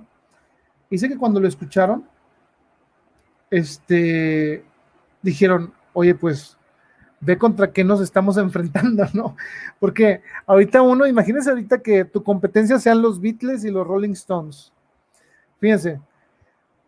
Y esto se me olvidó, se me olvidó mencionarlo. Eh, Rey y Jim alguna vez este, dijeron que cuando escucharon a los Rolling Stones, eh, los inspiró tanto lo que escucharon de ellos que quisieron meterse a, a una banda de rock. Y bueno, este, ahora escuchaban a los Beatles, pero ya en una de sus mejores obras. Y fíjense el momento de decir, bueno, vamos a escuchar este disco, ok, ¿y ahora qué vamos a tocar nosotros? Después de escuchar lo que viene en el Sgt. Pepper's Lonely Heart Club Band. Y pues bueno, dijeron, pues vamos a experimentar nosotros también, ¿no? Vamos a seguir el ejemplo, pero vamos a hacerlo a nuestro estilo, con nuevas maneras y otro tipo de cosas eh, que podamos aportar desde, desde nuestra banda, ¿no? Y pues bueno, antes de continuar, dice Diana, Strange Days es uno de esos discos que predijeron el futuro y definitivamente Strange Days aplica muy bien para este año 2020, un disco muy significativo y bastante profundo, me gusta muchísimo y sí, y la verdad es uno de esos, desde la portada, pues ya vamos, vamos viendo la portada, para los que no tienen la fortuna de escucharnos en vivo o de estar viendo la transmisión en YouTube o en Facebook, pueden escuchar, pueden eh, buscar la portada del disco Strange Days de The Doors. Y bueno, esta fue una fotografía de Joel Brodsky y este, en donde están unos, digamos, eh, aquí se les llama, bueno, pues street performance, que son los que se andan pidiendo eh, son los artistas callejeros, ¿no? En Nueva York en donde tomaron la foto, y ahorita les voy a mostrar otra, una foto completa de esa escena, este, fue en la eh, Sniffen Court, que es un callejón residencial al lado de la East 36 Street, between Lexington y la Tercera Avenida en Manhattan. ¿sí? Como no había muchos, eh, digamos, artistas callejeros, como para tomar la foto, que era lo que ellos pensaban que iba a haber, pues eh, empezaron a buscar unas maneras de, pagarle a la gente, conseguir a alguien, y pues bueno, escogieron a, estas personas, este, y pues bueno, los dijeron, bueno, vamos a, a tomarles una foto, les pagamos, hasta uno le pagaron cinco, ese que trae la trompeta, no sé si lo alcanzan a ver, bueno, ese era un taxista que le pagaron 5 dólares para, tocar la, trompeta. Y ahorita les voy a mostrar la imagen de esta escena completa. Ahí les va, fíjense. Y bueno, esa es la portada, pero la escena completa, ya ven que antes, e-, era lo que me gustaba mucho de los discos, ahora se ha perdido eso, el arte de, la, de los discos esta viene siendo la portada completa, ya cuando la juntas con la, con, eh, con el reverso, ¿no? Y este es el callejón de la calle que se menciona. Y pues bueno, ahí vemos cómo este, están eh, perfectamente alineados en una, en una de esas portadas icónicas. Y bueno, hablando ya del contenido del, del, del, eh, perdón, del disco, pues viene Love Me Two Times. Love Me Two Times es una de esas canciones que eh, fue considerada en su momento como algo arriesgado para ponerlo en la radio así abiertamente, porque para los oídos de ese entonces sonaba muy doble sentido. Y entonces, este, dijeron, no, pues, este, aunque sea tu sencillo, no lo vamos a tocar. Y ahí empezó prácticamente, digo, y si ustedes se dan cuenta, hay un patrón de censura hacia los Doors. Digo, ya lo vimos con Ed Sullivan Show. Y ahora les dicen, ¿sabes qué? Pues Love Me Two Times no va, no le vamos a, le vamos a bloquear un poco, así que, este, pues no, no vamos a poner Love Me Times en, muchas estaciones de radio. Y pues bueno, para, fue una, ¿cómo les digo? Fue una, fue un golpe algo duro para la banda, ¿no? Pues que tengas este, este, esta gran canción y que no la toquen en el radio. Y sobre todo en ese tiempo, o sea, el que tú hubieras estado en una banda teniendo un buen material, pero que la, el radio te dijera, no te voy a tocar ninguna, bueno, no te voy a tocar tu sencillo principal, pues era como que era como que pues la muerte, digamos, este digo, ahorita, si no te quieren tocar en el radio no pasa nada, lo pones en YouTube, Spotify, todos los demás, Spotify, el, cualquiera. Pero bueno, en ese entonces le pasó esto a los Doors y eh, la banda eh, dijo que esta canción realmente pues era sobre un, eh, un soldado o un marinero que en su último día se despide de su, de su chica, ¿no? Porque presuntamente, bueno, ellos le, tiraban de que se iba a Vietnam.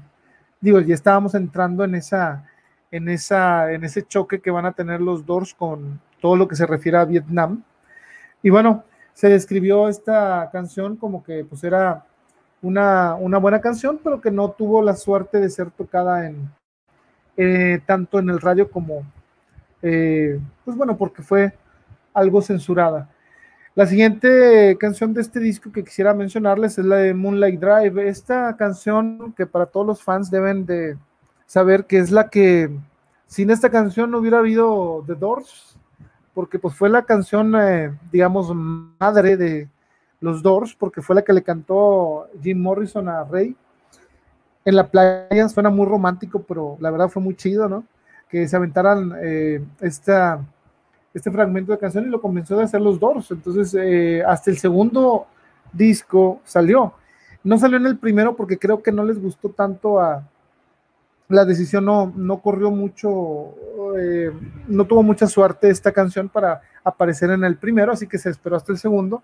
Y bueno, este es una de esas canciones que tienes que escuchar si eres, eh, si vas conociendo a los Doors pues bueno, se la recomendamos bastante.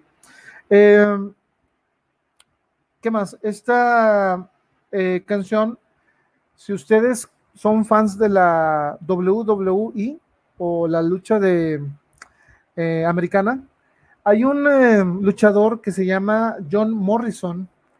Ese, claro que toda su apariencia la moldea a Jim Morrison. Yo sé que a lo mejor los fans de los Doors no, no, bueno, a lo mejor sí sabían o no sé, pero eh, este luchador que se llama John Morrison, su eh, movimiento estelar, digamos, porque en las luchas se utiliza de que tienen un, gran movimiento, ¿no? Que casi con ese es el que ganan las luchas. Bueno, el eh, movimiento especial de John Morrison se llama igual que esta canción, se llama Moonlight Drive y es una, es una este, pirueta, digamos, que usa este luchador en honor a los Doors y a y a Jim Morrison. Entonces, este, si es un dato curioso para ustedes, pues este, chequen a, John Morrison. Y sí, la verdad sí se parece a, Jim Morrison, pero pues bueno, no canta, ¿verdad? Entonces, ese nada más lucha. Y este, pues nos vamos a la canción eh, People Are Strange, que, bueno, fue escrita por, no solo por Jim Morrison, sino también por Robbie Krieger. Eh, el eh, baterista John Densmore dijo que eh, estos un día él y este Robbie Krieger visitaron a, a, Jim Morrison allá en su casa, ¿no? Y lo vieron que estaba muy deprimido, así como que muy agüitado, ¿no? Y le dijeron, oye, este, ¿por qué no vamos a, a un lugar que se llama Lauren Canyon, que es el eh, en Hollywood, Hollywood Hills, eh, en el área de Los Ángeles? Y pues bueno, se fueron caminando, pues ahí iban platicando, este, tratando de animar a Morrison, porque bueno, eh, en palabras de los propios compañeros de Jim Morrison, de repente tenía estos problemas bueno, no sé si sean problemas, considerarlo así, pero tenía estas eh, recaídas, ¿no? pues bueno, este, la banda siempre, siempre estuvo dispuesta a apoyarlo, o al menos algunos de sus integrantes en algún momento uno se le volteó o algo, pero, pero bueno, siguió, vamos a seguir con esto. Entonces se lo llevan y le dan, se pasean por el Lauren Canyon y eh, después de regresar, este Jim Morrison pues dijo, gracias a este paseo, ¿no? Y el haber visto a, la ciudad allá abajo, dice que sintió ese momento de inspiración. Dice que al, ver hacia toda la ciudad, ¿no?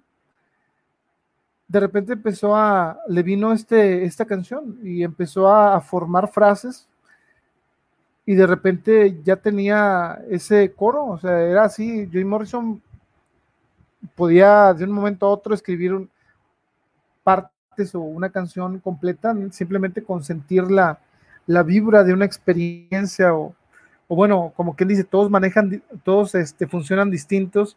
Y bueno, en, eh, gracias a ese paseo que tuvieron, pues surgió eh, People Are Strange.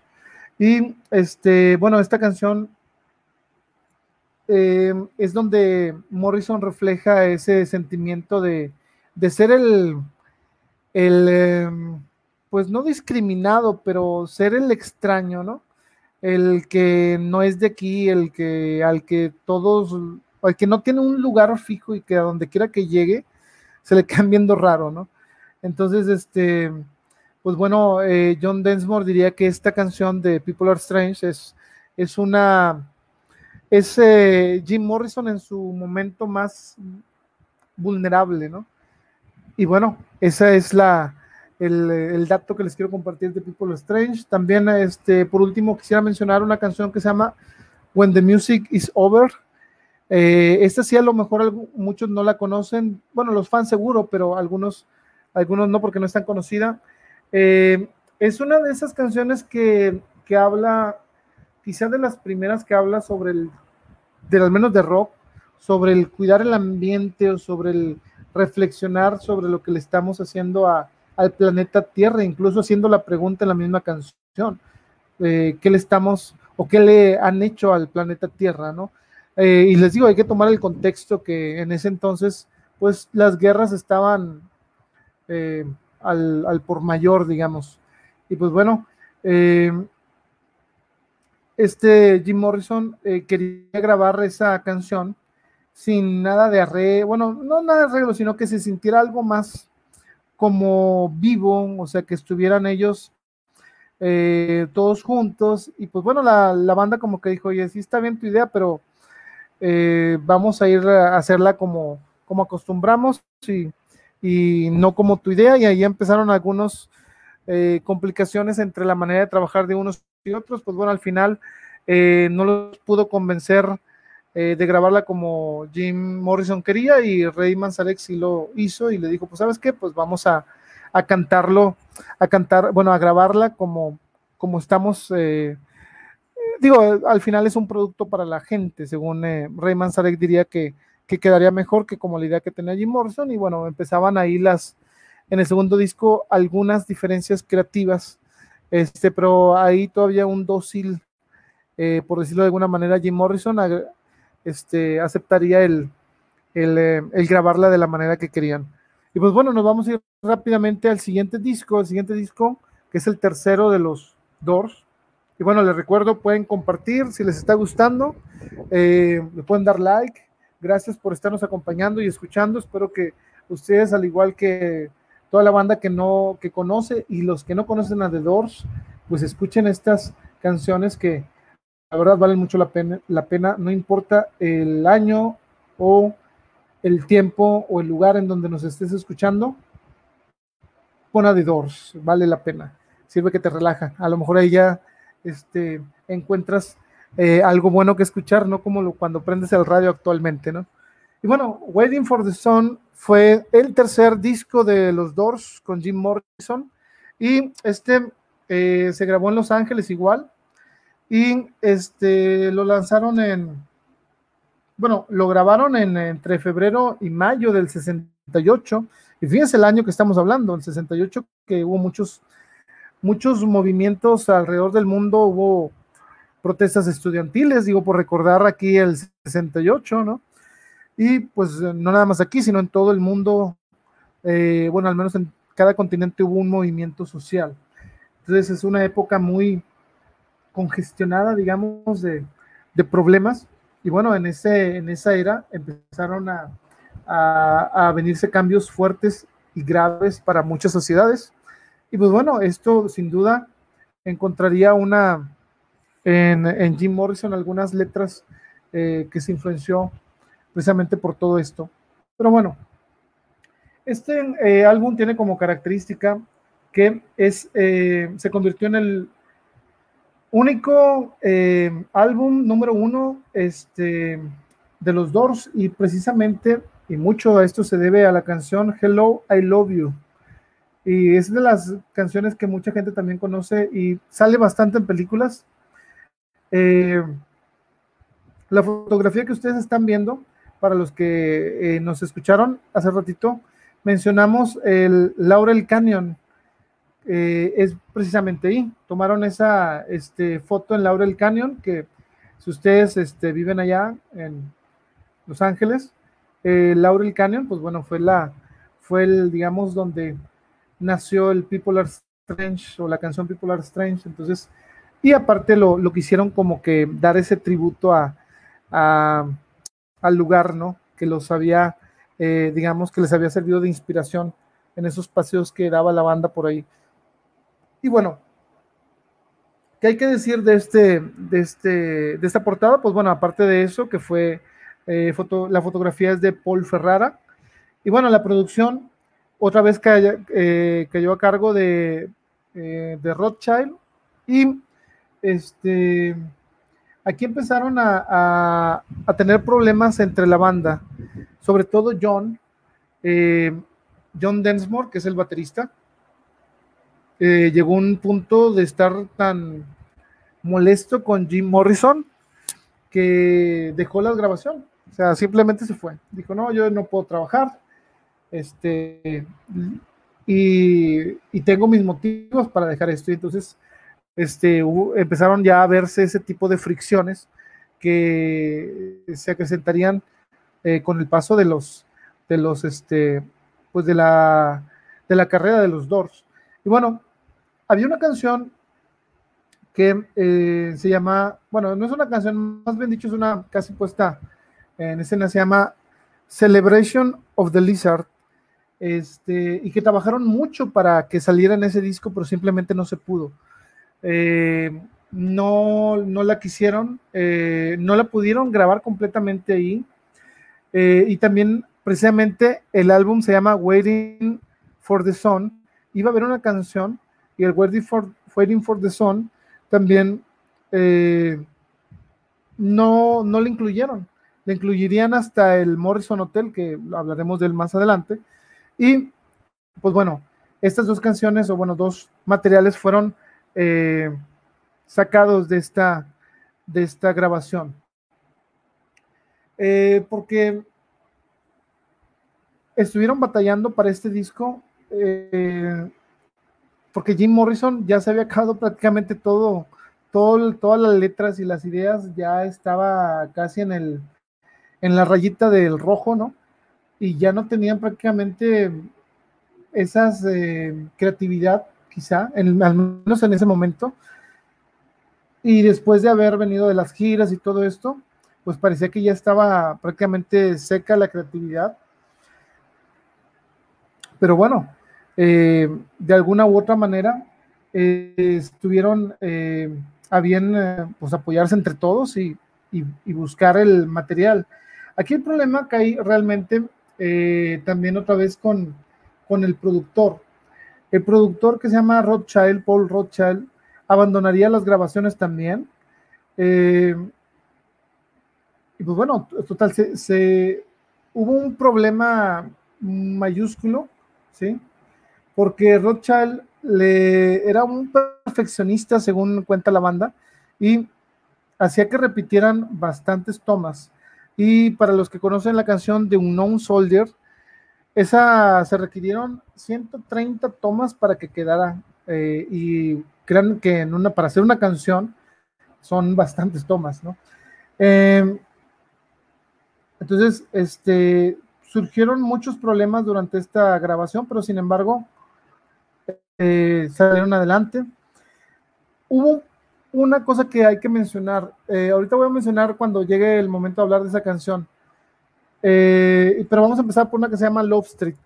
Love Street es una de esas baladas de los Doors que si ustedes nada más han escuchado las que son más famosonas, pues denle oportunidad. Esta canción es un poema que escribió este Jim Morrison eh, sobre también una calle que lleva al, a Laurel Canyon en Los Ángeles y en donde vivía con su novia Pamela Courson, que Pamela Courson es prácticamente, le escribió bastantes canciones, ¿no?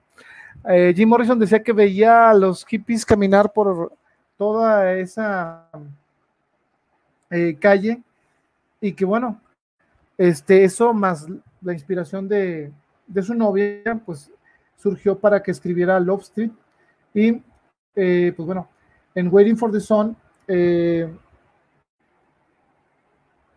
es una de esas eh, canciones que quisieron incluir y que lamentablemente no se tocó mucho en vivo. Y este, si ustedes pudieran conseguir, bueno, se lo recomiendo, el concierto de Estocolmo en el 68 ahí es donde la toca, porque mucha gente me pregunta, ¿de dónde puede, dónde puedo escuchar Love Street en vivo? Bueno, si consiguen esa, ahí, este, ahí pueden encontrarla. No sé si, si hay alguna, bueno, esa es la que yo he escuchado.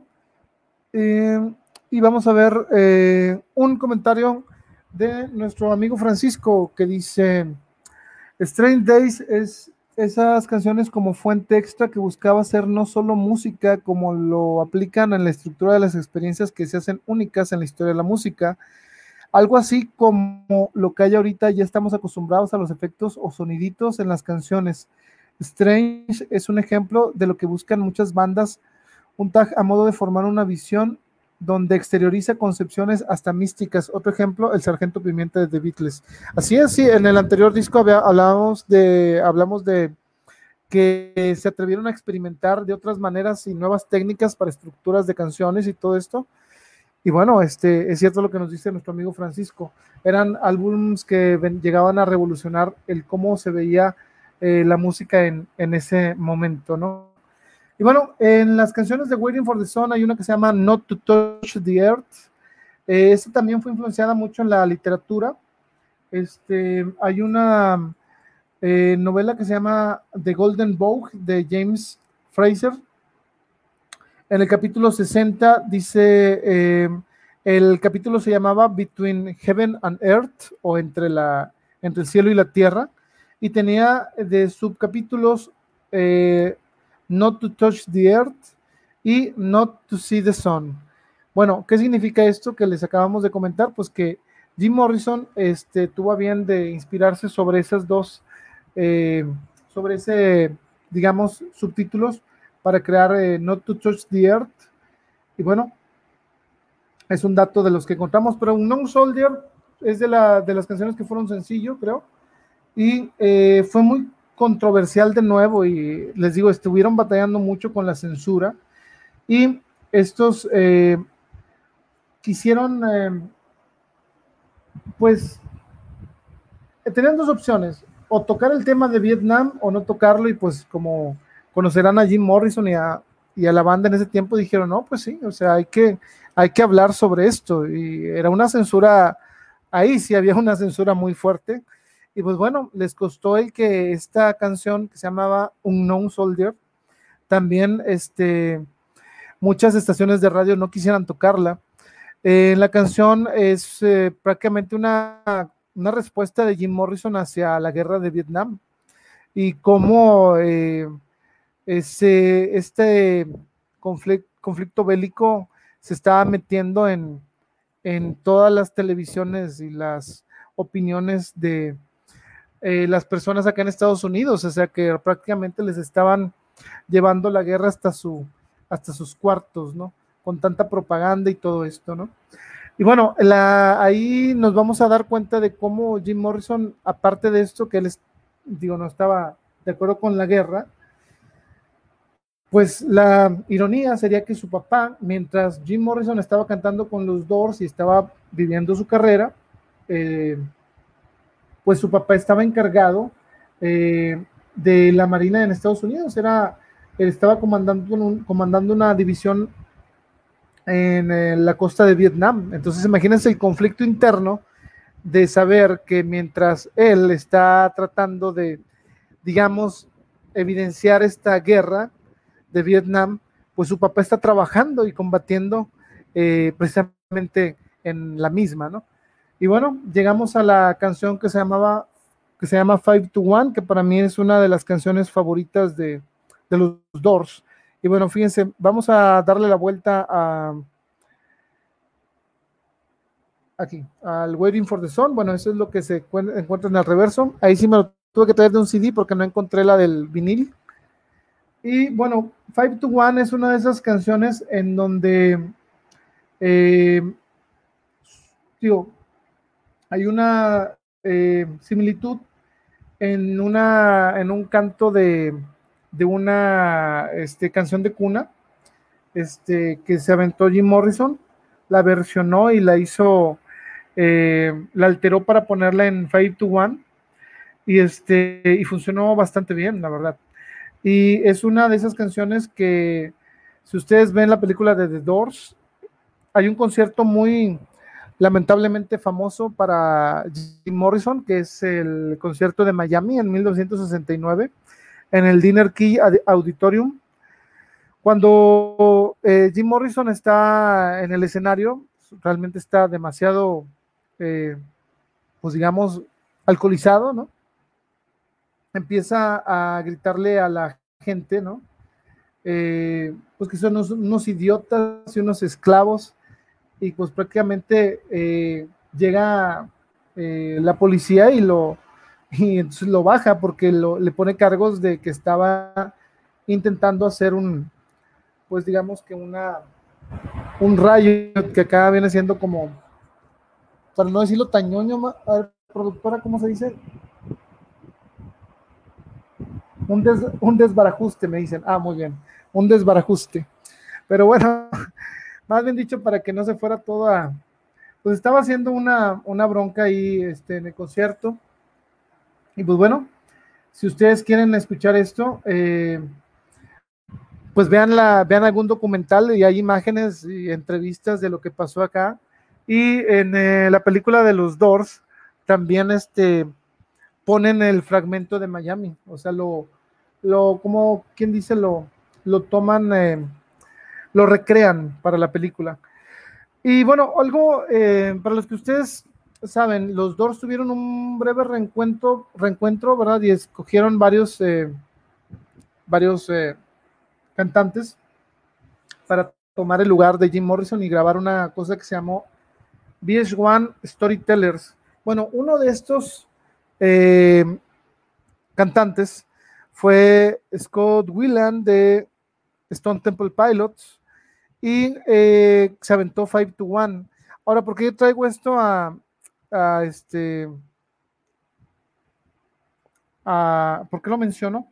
Es porque dice que Robbie Krieger, bueno, en, opinión de Robbie Krieger, decían que Scott Whelan era uno de los pocos que podía llenar los pantalones de Jim Morrison y que les había gustado mucho su interpretación de Five to One, que es precisamente la canción que estamos hablando. Y eh, bueno, Scott Whelan eh, diría que eh, la canción Five to One es lo que lo inspiró a empezar una carrera en la música y convertirse en una estrella de rock. Este, y bueno, esa es una de las, de las este, cosas que, que les es bueno conocer. Lamentablemente Scott Whelan también ya, ya, este, ya no está con nosotros, como quien dice. Y bueno, el, aquí también hay otra cosa que, que, cabe la, que vale la pena mencionar. Si ustedes son fans de, no nada más de los Doors, sino de la música en general, hay una canción que se llama Take Cover de Jay-Z, que usa prácticamente la música, el beat. Eh, y este, si quieren eh, escucharla, se llama Take Cover de Jay-Z. Y este, está muy buena, la verdad. También otra eh, que está inspirada más o menos en, en esto, dice que el solo de Robbie Krieger lo usó eh, Ash Frehley de Kiss en la canción She. Ese sí yo no lo he escuchado, pero dicen que también la, el, ese solo de guitarra Pearl Jam lo usó para live, entonces prácticamente Five to One es mamá de, de la canción de Take Over de Jay-Z de la canción She de Kiss y probablemente de Alive de Pearl Jam. Entonces, ahí nos damos cuenta más o menos que qué tan influencia, eh, qué tantas influencias tenía o tuvo los Doors. Y bueno, vamos a seguir con el siguiente disco rápidamente. Ya nos quedan muy poquitos, espero que les esté gustando. Eh, se llama The Soft Parade y aquí viene uno de esos discos que todas las bandas tienen y que la verdad es eh, lo bueno que lo tuvieron hasta el cuarto, este, hasta, la, hasta el cuarto material, porque si no, son de esos acabacarreras según la crítica. ¿Y por qué decimos esto? Bueno, eh, este álbum lo lanzaron el 18 de julio del 69 y eh, Paul Rothschild, Rothschild, el productor, eh, les quiso cambiar prácticamente todo. Algo parecido a lo que les pasó a los Ramones con Phil Spector probablemente, pero eh, pues quisieron incorporar muchos arreglos eh, y Jim Morrison realmente no estaba en un espacio de, bueno, estaba peor que de lo normal, para no decirlo con todas sus letras pues bueno, aparte de esto, eh, Robbie Krieger se encargó prácticamente de hacer lo posible eh, por sacar adelante a la banda. Digo, algo parecido pasó incluso con Aerosmith o Aerosmith en el disco de Draw the Line. También era de que tenían un problemón con Steven Tyler y bueno, algo parecido pasó de este, eh, bueno, es, una, es una cosa que todos los grupos en los que pues prácticamente en esos años caen en los excesos, algunos de sus integrantes pues bueno, tarde o temprano les va a cobrar, ¿no? Y bueno, aquí es donde nos, va, nos damos cuenta que, que pues tiene que suceder. Y eh, antes de entrar a lo que es el, el, eh, el grupo, pues en el 68, el, disco, perdón, en el 68, eh, Morrison, pues bueno, aparte de todo el problema que estaba causando en los escenarios por su comportamiento y por, por todo esto que estuvimos comentando un poco, estaba haciendo cosas que ya eran más allá de lo que la banda estaba, o de que algunos elementos de la banda estaban dispuestos a tolerar y pues la verdad ya no le veían, eh, no le veían una, una buena, una buena solución. Entonces, este, también Morrison sentía que, que ya no estaban siendo la, la, misma, digamos, camaradería. Entonces, este, él tenía ya muchos problemas. Eh, y dijo, bueno, pues si soy así medio estoy estorbando, ¿no? Pues me voy a dedicar un poquito más a lo que me gusta, que es la poesía y que es eh, hacer películas y a tomar mucho, por cierto. Entonces, en ese tiempo Morrison eh, decían que estaba sufriendo de mucha ansiedad y estaba teniendo un, em, un colapso nervioso. O sea, no era cualquier cosa, ya era una, un problema que se tenía que atender.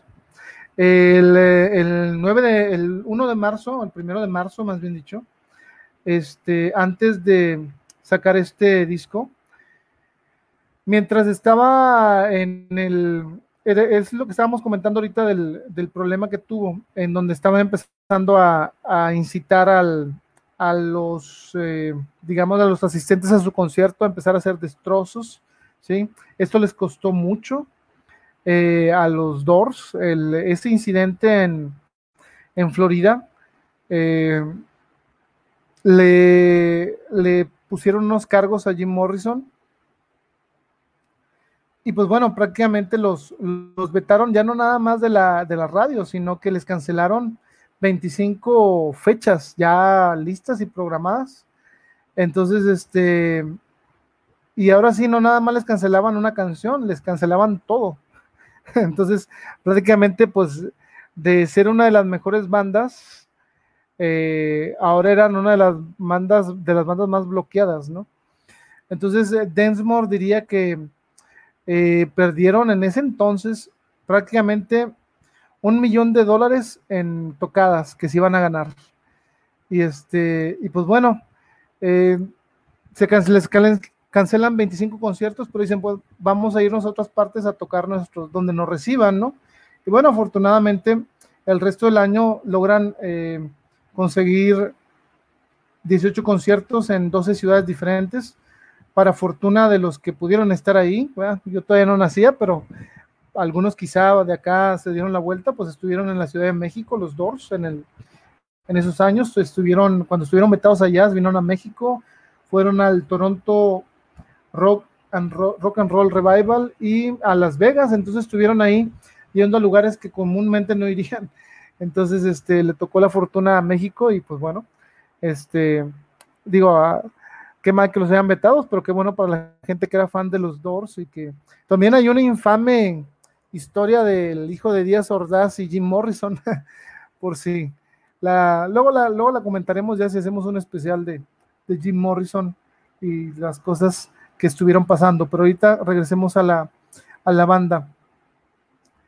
Este, ya para ese entonces, eh, Jim Morrison ya no quería parecerse al Jim Morrison que la gente eh, solicitaba, digamos, este, él realmente no, ya no le gustaba el, el ser ese que llegó a ser hasta símbolo sexual en ese tiempo, eh, de los pantalones de cuero y ese look que traía en sus primeros discos, y empezó a, ahora sí, a vestirse más normal, digamos, y a dejarse la barba, subió un poco de peso, y empezó a, crear esa imagen del rey lagarto, ¿no? Este, y el problema que no solo lo cambió en su apariencia, sino que lo cambió, eh, bueno, que el alcoholismo se vio reflejado en que iba más hacia una perdición. Entonces, eh, pues bueno, ahorita ya los dos tenían un problema, ya tenían un Jim Morrison que no quería trabajar realmente ya no estaba tan interesado, ya estaba un poco harto, este, quería renunciar en sí, le dijo a Rey Manzarek, sabes que yo ya, ya, ya, ya, ya hay un límite y creo que, pues no, este, ya no, ya no debemos estar aquí, entonces eh, Rey Manzarek dice que, pues le dijo, mira, antes de que, de que ya avientes el arpa, ¿no? Pues vamos a acabar de grabar el The Soft Parade y, bueno, ahí no sabían que se iba a llamar así, pero pues bueno, antes de, antes de tirar toda la basura, vamos mínimo a, acabar este disco y acabando este disco, pues ya veremos qué pasa, ¿no? Si ya te quieres ir, pues bueno, pues no, no pasa nada, ¿no? Y total convenció, convenció a, a este, a Jim Morrison de, quedarse. Y eh, Bruce, Bruce Botnick, que era el ingeniero de sonido, eh, recuerda que fue bastante bizarro eh, el haber trabajado con ellos, porque Rothschild, como siempre trabajaba con ellos, en ese momento era un adicto a la cocaína, como muchos que estaban en el ambiente de la música en esos años se metieron a, a meterse de todo, realmente, no nada más cocaína. Entonces, este, Rothschild sentía que ya no podía con esta carga, que ahora sí se había convertido en una carga real. Digo, aguantar a una banda que venía haciendo lo que venían haciendo los Doors. Digo, la calidad este era indiscutible, pero el problema extra musical, pues ya, ya era eh, algo insoportable para Rothschild. Y este, sentía que, aunque su liderazgo era bastante estricto, eh, pues ya no, ya no estaban siguiendo lo que él quería, o sea, ya no era, como que ya no, ya no se sentía el indicado de, de hacer eh, funcionar a los Doors, ¿no? Porque él era un perfeccionista y pues trabajar con un Jim Morrison en ese estado, siendo un perfeccionista, pues ahí, ahí les encargo, ¿no? El álbum les costaría alrededor de 80 mil dólares. Eh, en ese entonces era bastante, ahorita a lo mejor no es tanto, ¿verdad? Y eh, nada más para que, que comparen las cifras. Este último disco les costó, el soft para ahí les costó 80 mil dólares. El primer disco que grabaron les había costado únicamente 10 mil dólares, el primerito. Entonces, eh, ya les estaba costando de todas partes pérdidas, ¿no? Y bueno, este disco, eh, aunque Morrison no estuvo tan involucrado en las sesiones de estudio, eh, sí dijo, pues si yo no voy a, yo no voy a estar trabajando tanto, yo no creo que pongan mi nombre en canciones que yo no escribí. Entonces, digo, eh, ¿y por qué había llegado a esa conclusión? Bueno, esto lo, lo vamos a ver porque hay una canción eh, en la que él entiende como que estás dando un verso a favor de la guerra y se arma una bronca porque es la canción que se que primero este Jim Morrison se negó a, a, grabar lo que decía. La frase en sí decía, Can you see me growing? Get your guns. Y pues bueno, prácticamente ese, ese era el fragmento de Tell All the People que no quería, no quería grabar. O sea, y el resultado fue que eh, ahora de ese disco en adelante los Doors ya pondrían realmente quién escribe qué y cada cosa, ¿no? Porque como YouTube, eh, no sé si ustedes han visto YouTube que pone escrita la música y las letras por YouTube.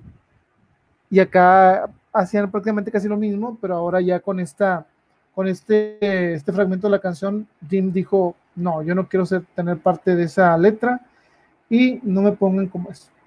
Entonces, pues bueno, ese era otro problema más del estudio que estaban sufriendo en ese entonces. Y bueno, aunque este álbum fue un, realmente, pues, digo, afortunadamente para ellos, sí fue un éxito, digamos, comercial. El problema vino con los fans de los Doors en ese tiempo. Yo no sé si a ustedes les pasa, pero a mí hasta se me hace hasta cierto punto tonto el decir, no quiero que mi banda crezca, ¿no? Y bueno, en ese entonces, digo, hablamos de los, ya prácticamente empezando al borde de empezar los setentas, pues estaban reclamándole a los Doors que se habían vendido con este disco, porque pues ya, ya llevaban muchos arreglos y las canciones, pues ellos sentían que no eran eh, como las de antes, digamos. Entonces, este, los fans, digamos, que empezaron con la banda, empezaron a, eh, a decir que, pues no, que ya no eran los Doors que ellos conocían. Pero bueno, afortunadamente, este, empezaron a acercarse a otros fans. Sin embargo, eh, aquí venía el problema. El problema vino con todo, lo, la crítica prácticamente destrozó a, a este este álbum. Eh, hay muchos críticos, e incluso le echaron la culpa a Paul eh, Rothschild, le dijeron que, que prácticamente era eh, las cuerdas de Rothschild y los Doors, porque los alejó tanto del sonido que habían tenido los Doors que ya no parecían los Doors, según la crítica en ese entonces. habían dicho que esa canción que no quería cantar Jim Morrison, que se llamaba Tell All the People, eh, sentían como que la cantó sin ganas Jim Morrison, ¿no? de cuenta que, y sí, o sea, se notaba que no era de las favoritas. Pero bueno, afortunadamente esta canción eh, no era la única del disco y habría otras que, si ustedes recuerdan y si son fans de los Doors y no lo son, pues vienen eh, Touch Me, que es una de esas canciones icónicas de mucho, bueno, de baladas de amor de los Doors, digamos. Eh, esta, de acuerdo a Bruce Bosnick, este, se iba a llamar diferente, tenía varios títulos, la de Touch Me se iba a llamar I'm Gonna Love You, y este, el coro, el coro no decía Touch Me, decía Hit Me, pero que era una referencia a cuando juegas Blackjack, ¿no? De que prácticamente dame con tu mejor carta, ¿no? A ver si es cierto. Pero después que Morrison lo pensó dos veces y dijo, pues no se vayan a, bañar cuando esté tocando con algunos públicos difíciles, ¿no? y que diga hit me y no falte el graciosito que me empieza a aventar cosas, ¿no? Entonces, este, por temor a ese tipo de eh, cosas que pudiera suceder, eh, le, puso mejor touch me. Entonces, esa es una, es una eh, situación que pasó. Y como les digo, este disco fue muy criticado por los fans, por la crítica, pero sin embargo, yo creo que al menos tiene algunas dos, tres, cuatro canciones decentes y ya con el tiempo pues eh, se va apreciando mejor. El siguiente disco es el Morrison Hotel. Este Morrison Hotel pues eh, es muy característico y empezamos desde que la portada, este, yo cuando lo veía antes, yo pensaba que la habían puesto así al, nada más por hacer el homenaje a Jim Morrison, pero no, era, era un hotel que ya existía. Y ahorita les cuento un poquito más sobre, sobre esto. Antes de grabar el Morrison Hotel, eh, el productor Paul Rothschild eh, tuvo una bronca más con Jim Morrison. Eh, porque Jim Morrison, de esas veces que, pues bueno, también se van a, se van a este, Ah, mira, muy bien. Aquí nuestro amigo, antes de pasar al Morrison Hotel, nuestro amigo Francisco mata el link del Love Street en vivo en Estocolmo que me aparece en YouTube. Muy bien, esa sí es realmente es un poco difícil encontrar versiones del Love Street, pero ahí está para los que lo quieran escuchar. Este, excelente.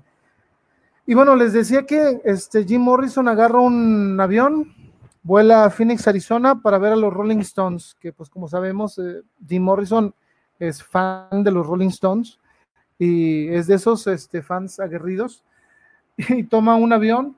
Y el problema es que hace una bronca en el avión que llega hasta oídos del productor y que lo iban a... O sea, en realidad lo iban a, lo iban a meter, tenía dos opciones, o pagar una multa de 10 mil dólares o meterlo 10 años a la prisión. Y tú dices, o sea, ¿cómo es posible en ese entonces que te gastes en esta acción de estar haciendo una bronca en un avión y que tu multa sean 10 mil dólares, precisamente lo que costó todo tu primer disco?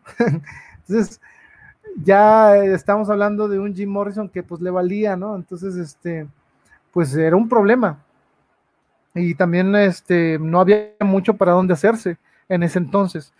Eh, durante estas eh, grabaciones eh, del Morrison Hotel, decían que su, ya sabemos que su novia, que se llamaba Curson, Curson,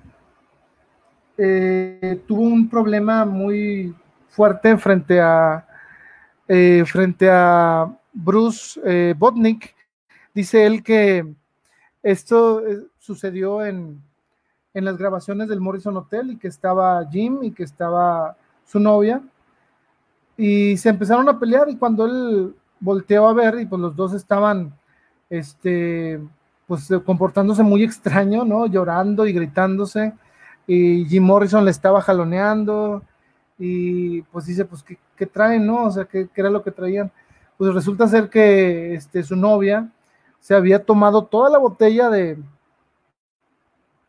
eh, no, realmente no, no, especifican qué tipo de licor era, pero si era del bueno, dicen, este, y se había tomado toda la botella para que Jim no se la tomara, porque realmente ya estaba preocupada por la salud, por el comportamiento y por todo, y decía que, pues, como sé que te la vas a tomar, mejor me la tomo yo. Y entonces eso, hizo que Jim explotara y empezaron a, digo, no, Bruce Botnick no dice que la haya golpeado, pero sí que la estaba jaloneando y todo el show. Entonces, ya al ver esto, eh, él este, les dice: ¿Saben qué? Este, como que ya es muy tarde, ¿no? Este, y pues tengo que recoger aquí todo el estudio. Y, y así como que esto se lo vieron así como que, pues ya se dieron cuenta que estaban haciendo una, una escena ya. Eh, pues que no iba acorde a lo que tenía que ser ahí en, en, los estudios, ¿no? Y Jim Morrison dice que dijo, bueno, eh, está bien, y que ya le agarró a su novia, le agarró el brazo, la abrazó y ya se la llevó, y ya se fueron como, como si nada. Entonces esos eran los, los, este, los problemas que tenían entre ellos y pues les digo, ya, ya estaba en una escalada muy, muy grande. Pero bueno, eso no impediría que saliera el quinto disco de los Doors, el Morrison Hotel, en febrero 9 de 1970. Y fíjense cuántos años han pasado, del 70 al 2020, estamos hablando de 50 años, ¿no? 50 años. Entonces, este, bueno, estamos hablando de un disco de 50 años, de medio siglo, y todavía hablamos de él. Así de relevante es esto. Fíjense, el eh, quinto estudio de los Doors fue dividido en el Morrison Hotel, que lo ven ahí en, primer plano, y el Hard Rock Café. Fíjense, eh, los que no han visto el vinilo o el vinil, esa es la, la, portada frontal y la contraportada es esta. Y ahí ustedes pueden ver que se aprecia ver el Hard Rock Café. Y bueno, ¿qué tiene de curioso todo esto? Este, pues en primera, que fue el disco de los Doors que más pegó en el Reino Unido, llegó al número 12 en el Reino Unido. Y esta foto de, vamos a regresar, nada más les quería mostrar eso, eh, vamos a regresar a la foto de la portada. Ok, esta portada tiene una característica muy, muy sencilla y principal. Si ven que todos están así como que medio escamados o medio espantados, pues sí. Lo que pasa que esta es la historia sobre esa portada. Esta foto la tomó Henry Diltz y pues ellos llegaron al, Morrison Hotel. Este eh, hotel sí existe o bueno, existe. Digo, ya no, ya no está en funcionamiento, pero sí existía y está, está en em, South Hope Street en Downtown Los Ángeles o Los Ángeles. Ando ahí gringueando. Eh, la banda pidió permiso, pero no se los dieron, querían una fotografía, este, y pues bueno, no, no les quisieron permitir eh, fotografiarse ahí, que no, pues bueno, este, pues, esperaron a un descuido del, del, que atendía el hotel, y mientras estaban haciendo tiempo, vieron que se distrajo y sacaron esa foto que ustedes ven, entonces este, es una de esas fotos que eso la saca rápido o o no hay portada. Entonces esta foto es eh, como todo lo, como muchas de las cosas que hacían los Doors fuera de la ley, digamos, porque no les dieron permiso y como quiera se la tomaron ahí. Entonces, este, esa es una, una eh, la historia de la portada de, del disco del Morrison Hotel. Y la de acá, eh, dicen que los fundadores de este Hard Café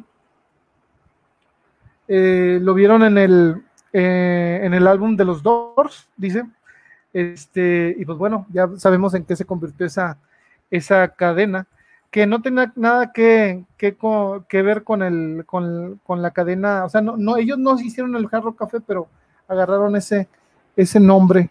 Eh, y les quería, antes de continuar con el, con el disco, eh, pues gracias por estarnos escuchando. Qué bueno que le dan me gusta, me sorprende y me encanta. gracias. Este, los que nos están escuchando en Spotify, y quieren ver todo esto que estamos eh, hablando, pues las fotos y esta grabación la pueden encontrar en YouTube. Y pues vamos a seguirle porque, digo, ya llevamos dos horas con once, estamos eh, a gusto, todos, déjenme tomo tantita agua porque ya llevamos dos horas hablando. Espero que se le estén pasando bien. Gracias por acompañarnos.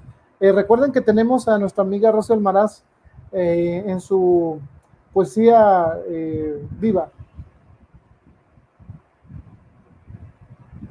Ah, a ver, sí. Más vale que estén tomando, este, bueno, mucha gente se está echando su cerveza como Jim Morrison. Yo estoy tomando agua porque el presupuesto eh, no da para más todavía. Y hablando de presupuesto, si a ustedes les gusta, pueden donar en PayPal. Este, cualquier cantidad es ayuda en este momento. Ahí va a aparecer abajo, pero ahorita continuamos. Nada, déjame tomar un poquito más de agua. Ahora sí. The Morrison Hotel o el hotel de Jim Morrison. Eh, saludos a nuestro amigo Juan Francisco Ramírez Alejandro. Eh, muy bien, Juan, ya me lo regresamos al fútbol. Eh, no pierdas la esperanza. Van a volver esos domingos más mágicos en la mañana y los sábados también. Este, un gran amigo, goleador también, buenos pases. Este, y bueno, volviendo con el Morrison Hotel, ahora sí. Antes de continuar con esto, les iba a mostrar cómo lucía el Morrison Hotel. Es este. Lamentablemente, para los que no tengan Spotify, eh, no lo van a ver. Eh, ese es el Morrison Hotel de hace algunos años. Lamentablemente, el Morrison Hotel de la actualidad luce así. Este, y pues bueno, hay rumores de que iban a hacer algo con él. Realmente, eh, quién sabe, ¿no? Este, pues bueno, para que eh, ya vieron en qué se convirtió, pues digo, todo, todo pasa, ¿no? Y ese es el Morrison de la actualidad, el Morrison Hotel. Pero vámonos de nuevo con los dos. Eh, dice, aquí tengo unos apuntes, dice, bueno, el problema con los Doors y con este álbum es que para este mo momento, si ustedes recuerdan, ya estaban vetados y estaban vetados eh, por todo lo que había pasado en, las eh, apariciones en vivo, de algunas apariciones en vivo de la banda que fueron bastante infames, lamentablemente para ellos y para sus fans también, ¿no? Pero bueno, eh, esa, el Morrison Hotel trae una canción que se llama Peace Frog. Eh, Peace Frog, dice eh, el guitarrista Robbie, Robbie, Krieger, que se escribió primero eh, y después se escribió la música primero para esta canción y después se adaptó el poema de Jim Morrison. Y había una línea muy interesante, y esto nos vamos a retomar un poco en la historia de Jim Morrison. Hay una historia que yo cuando la escuché sí me quedé así como que eso no me lo sabía, ¿no? ¿Y cuál es esta historia? Bueno, eh, esa historia es que, eh, bueno, se los, voy a, a, leer tal y como lo mencionan acá. En palabras de Jim Morrison dice, yo, mi mamá y mi papá y mi abuela y mi abuelo estábamos manejando eh, y atravesando el desierto era, estaba amaneciendo, eh, no, estaba atardeciendo, dice, y un, eh, y una camioneta llena de nativos americanos, indios en, en eh, Estados Unidos, este, había golpeado o había chocado con otro carro.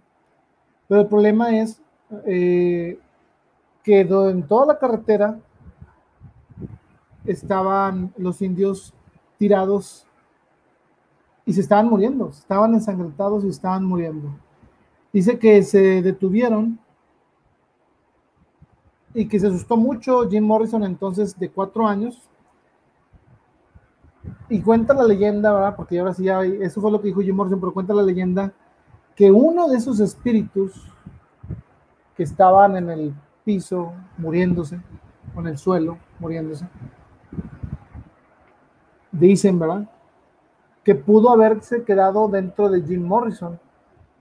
Digo, yo no, no estoy diciendo que, que pase así, pero que mucha gente, inclusive eh, Rey Manzarek, dice que cuando Jim Morrison le contó esa historia de lo que le había pasado eh, a los cuatro años, pues digo, bueno, eso lo explica todo. ya sabemos por qué pareces poseído, ¿no? Digo, no se lo dijo así en mala onda, ¿no? Se lo dijo, bueno, eso explica de por qué hay ciertas cosas que yo no me explicaba de tu comportamiento y pues pudiera ser, ¿no? Y bueno, en la canción eh, Peace Frog hay una, un verso que dice, eh, los indios estaban esparcidos por toda la carretera sangrando mientras atardecía, dice, los fantasmas se juntaban y eh, perpetuaban, digamos, a un niño frágil y se metían dentro de su mente. Prácticamente eso era lo que daba a entender en sus, en sus letras. ¿sí? Entonces, este, esa canción viene ahí para que si la escuchan, pues bueno, cuenta probablemente eh, lo que pasó ese evento de Jim Morrison en, en el que pues vio morir a muchas personas.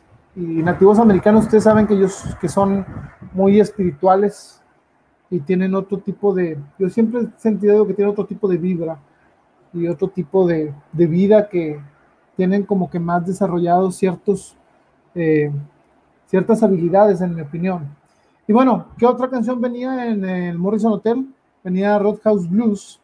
Y Roadhouse Blues eh, dice que se grabó eh, dentro de dos días, eh, el 4 de noviembre y el 5, entre el 4 y el 5 de noviembre del 69.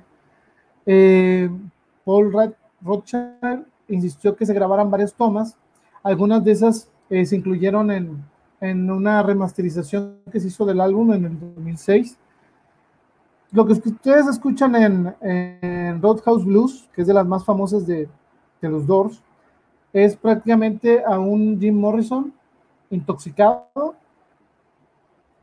Y este, y pues bueno, por eso se oye, se oye tan cruda la voz de, de Jim Morrison y quizá probablemente esa, es la, esa canción así se tuvo que haber grabado precisamente por, por todo lo que dice, ¿no? Entonces, este, es una, es, quedó a la perfección, digamos, si ibas a grabar una canción así en total estado, pues esa era la buena. Y afortunadamente, pues quedó para la historia. Y em, también se oye en la grabación, si escuchas muy cerca, bueno, muy, con mucha atención, que cuando empieza la parte de la guitarra, Morrison le grita, do it, Robbie, do it. Y este, porque la grabaron muy, ¿cómo les digo? Muy orgánicamente. Alice Cooper, si ustedes lo conocen, eh, Alice Cooper fue amigo de la, de la banda y sobre todo de Jim Morrison. Tiene algunas anécdotas con él que a lo mejor eh, haremos un especial de las anécdotas del rock. Eh, y bueno, una de estas, según Alice Cooper, dice que la, la frase de I wake up This morning and I got myself a beer es gracias a él, según esto. Así que, si usted le cree a Alice Cooper que se hayan inspirado Jim Morrison diciendo que me levanté esta mañana y me conseguí una cerveza, pues es inspirada por Alice Cooper, pues bueno, probablemente lo sea, ¿no? Así es, dice Francisco, esta, esa anécdota que cuentas del accidente de los nativos americanos eh, se recrea en la película, es con la que aparecen los créditos de la película de Oliver Stone, así es. Este es muy, muy buena y sí, realmente yo no dudo que, que algo, algún espíritu haya, digamos, tomado, tomado este, el, el cuerpo de ese niño de cuatro años, pero bueno, todo queda a la, a la, este, a la interpretación de cada quien, ¿no? Dice, ah, saludos Juan, sí, aquí estamos hablando de los Doors, ahí ponle en Spotify a los Doors, Juan, un buen, grupo de rock. Gracias, buena plática, gracias a ustedes que nos escuchan y que nos comparten, que dan like, este, si no, pues para qué nos quedamos acá, ¿no? Aquí estamos cotorreando en la, en la intimidad de la pandemia. Este, pero bueno, es lo que nos queda, estar compartiendo lo que nos gusta con ustedes. Y si a ustedes les gusta esto, pues más que excelente. Miren, eh, vamos a hacer un poco de, vamos a dejar los álbumes de estudio, nada más porque hay una canción que me gusta mucho y que no salió en ningún otro disco, más que en este. Ahorita les voy a mostrar de qué estoy hablando. A lo mejor, eh, fíjense, este disco, este disco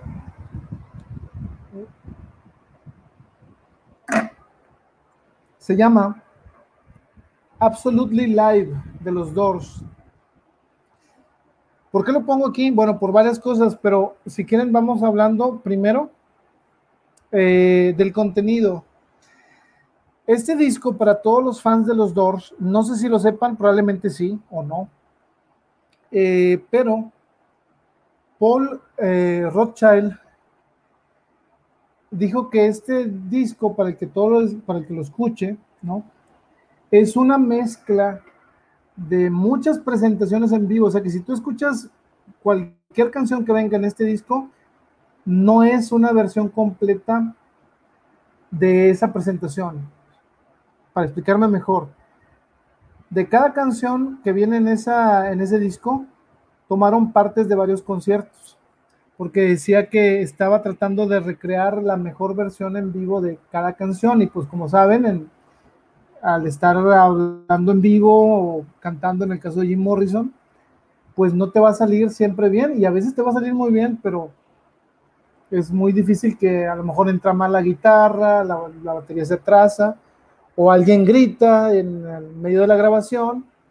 Y bueno, eh, dice Rothschild que este disco hizo al menos 200 2000 cortes en esas canciones, o sea que hizo pegar, copiar, pegar, copiar dos mil veces para poder terminar ese disco.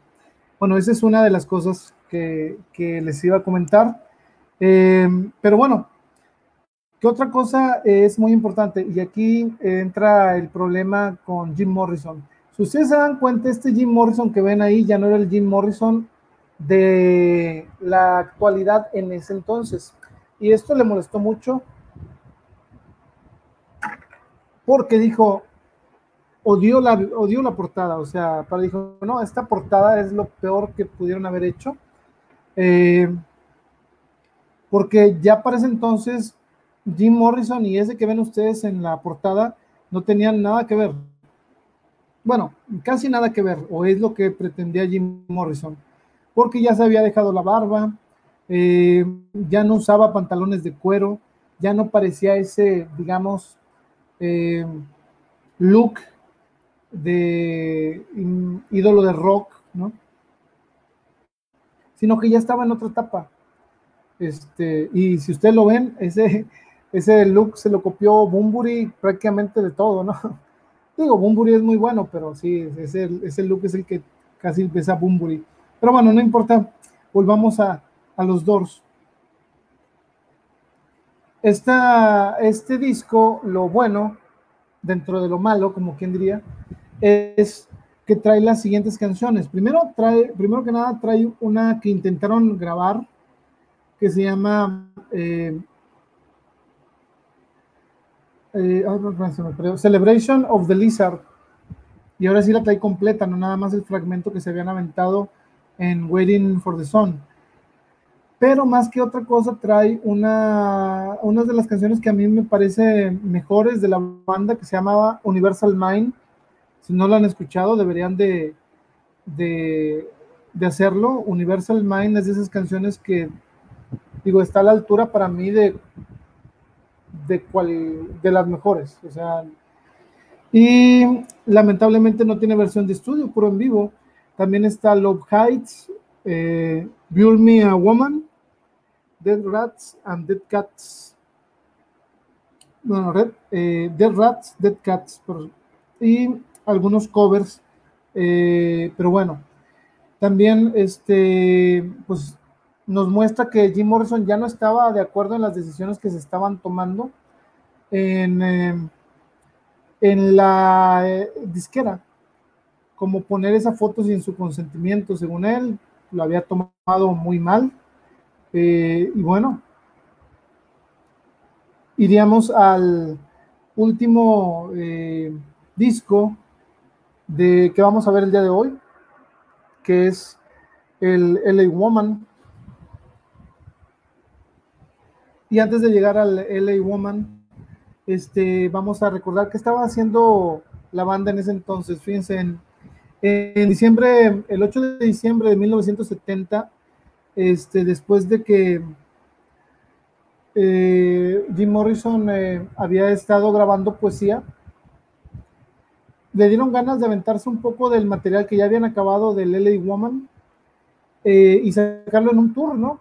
Sacarlo en tour en el diciembre 11, se aventaron una, una, este, una fecha, digamos, y aventaron algunas canciones que afortunadamente grabaron, este, y ya después verían a la luz porque ahorita vamos a comentar sobre qué pasó después de esto. Hubo un, eh, hubo una, como les digo, un previo a esto. Este, la gente empezó a escuchar canciones nuevas de los Doors sin que estuvieran grabadas, porque fue a estos conciertos. Sin embargo, les había ido muy bien el 11 de diciembre, pero el 12 de diciembre lamentablemente sería, eh, digamos que la última o el último concierto de Jim Morrison en toda su vida. O sea, el último. Y no acabaría bien. Este se llevó a cabo en el Warehouse en New Orleans o Nueva Orleans. Nueva Orleans. Y es la última actuación. Eh, dicen que a mitad, de la, a mitad del set eh, Morrison ya ni siquiera podía cantar bien las letras de Like My Fire y empezaba a hacer chistes y, se ponía a hacer cosas que ya no, ya estaba fuera de lo, de lo normal. Entonces, este, Ro, este Rey Mazarek, Manzarek, perdón, y Krieger, pues trataban de, de, de reanimar de que siguiera con el concierto, pero pues prácticamente le pasó algo que, que tuvieron que, darse cuenta que ya, que, ya la cosa venía mal, ¿no? Yo me imagino que, bueno, si ustedes saben, este, sería algo como ese concierto que vimos en de Amy Winehouse, que fue, no me acuerdo si fue el último, creo que fue el último, en donde le intentan que cante y pues ya Amy Winehouse como que ya está más en, otra, en otro mundo que en este, ¿no? Y Jim Morrison dicen que prácticamente le pasó lo mismo. Y este, y pues bueno, el problema era de que pues una noche antes, este, te había ido muy bien y al siguiente pues había sido un desastre. Entonces, este, al ver esto, mejor le dijeron, ¿sabes qué? Eh, vamos a, a olvidarnos de seguir haciendo fechas y vamos a acabar ahora sí el, el Woman. Entonces, este, pues ya ese se encerrarían en el estudio y, se pondrían a, hacer el, este último disco de, de, los Doors con Jim Morrison, al menos de vivo, digamos. Eh, y bueno, lo lanzarían hasta el 19 de abril del 71. Y pues bueno, sería, digamos que lamentable el que después de haber sacado este disco, tres meses después, Jim Morrison, Jim Morrison este, perdería la vida eh, en París. Jim Morrison terminaría eh, por dejar la banda, dejar su vida inconclusa, digamos, para muchos, porque probablemente estaba pensando con, eh, con una, eh, con mi productora, le decía, ¿qué estaría haciendo Jim Morrison ahorita? ¿Sería un Mick Jagger? ¿Sería, estaría ahí, este, pues bueno, sacando material?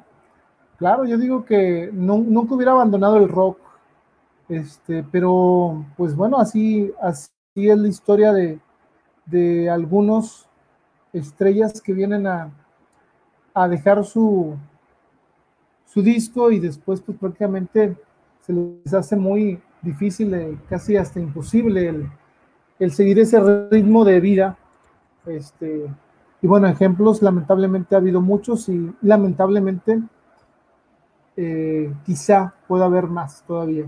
Pero bueno, volviendo a, a esto, el disco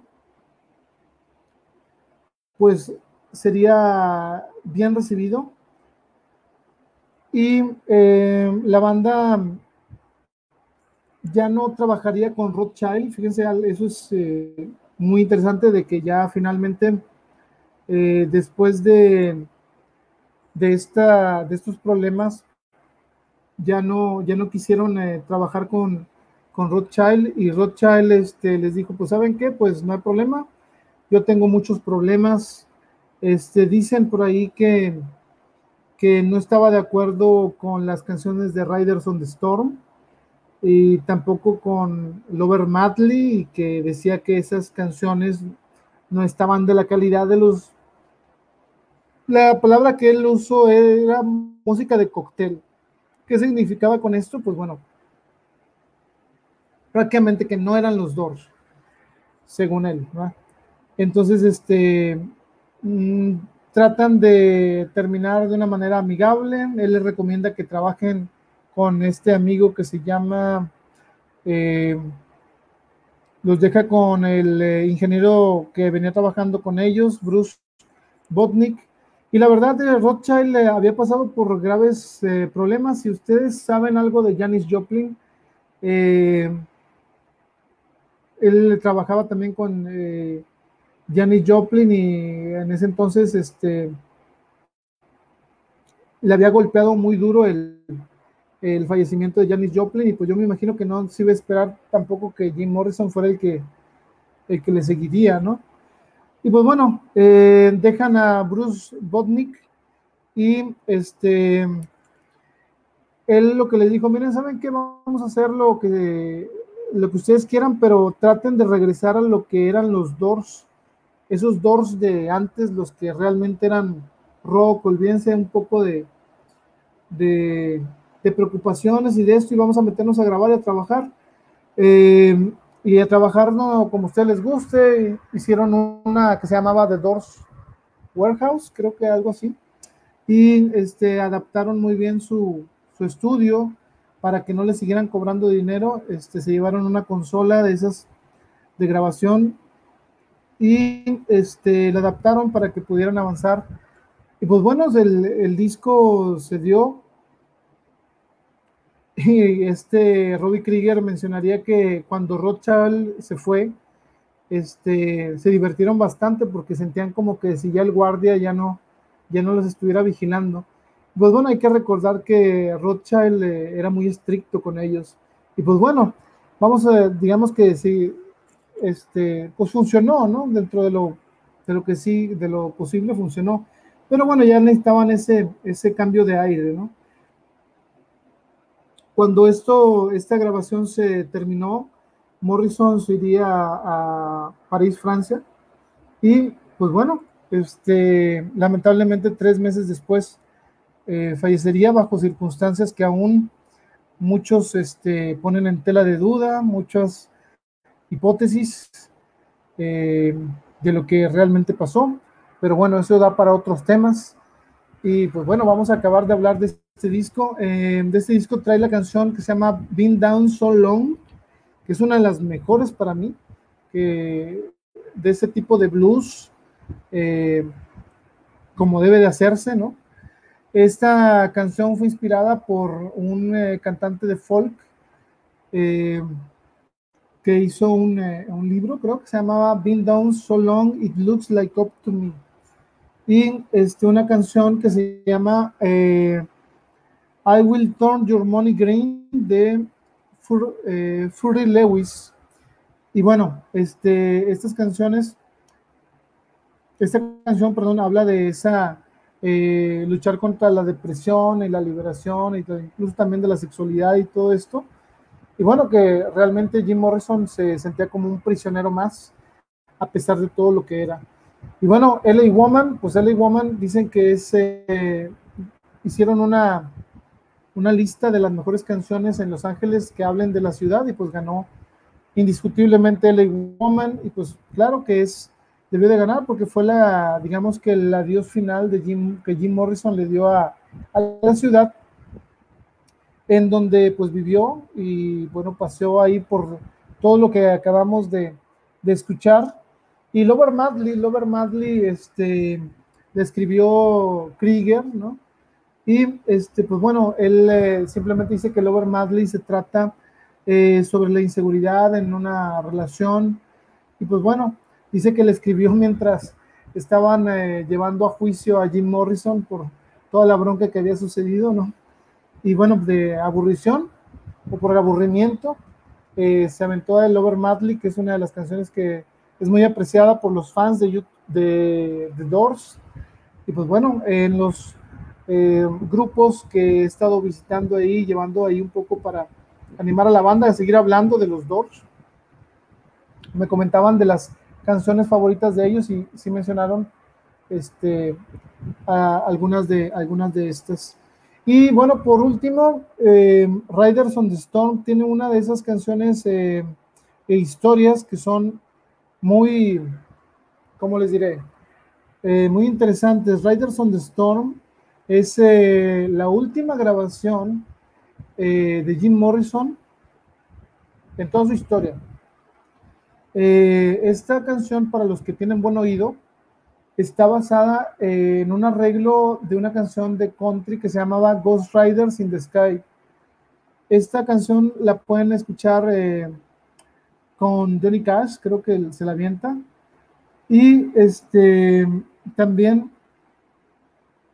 dicen que Morrison la, mezcló con poemas, pero que se aventó una, eh, ¿cómo, dirán, ¿cómo diremos?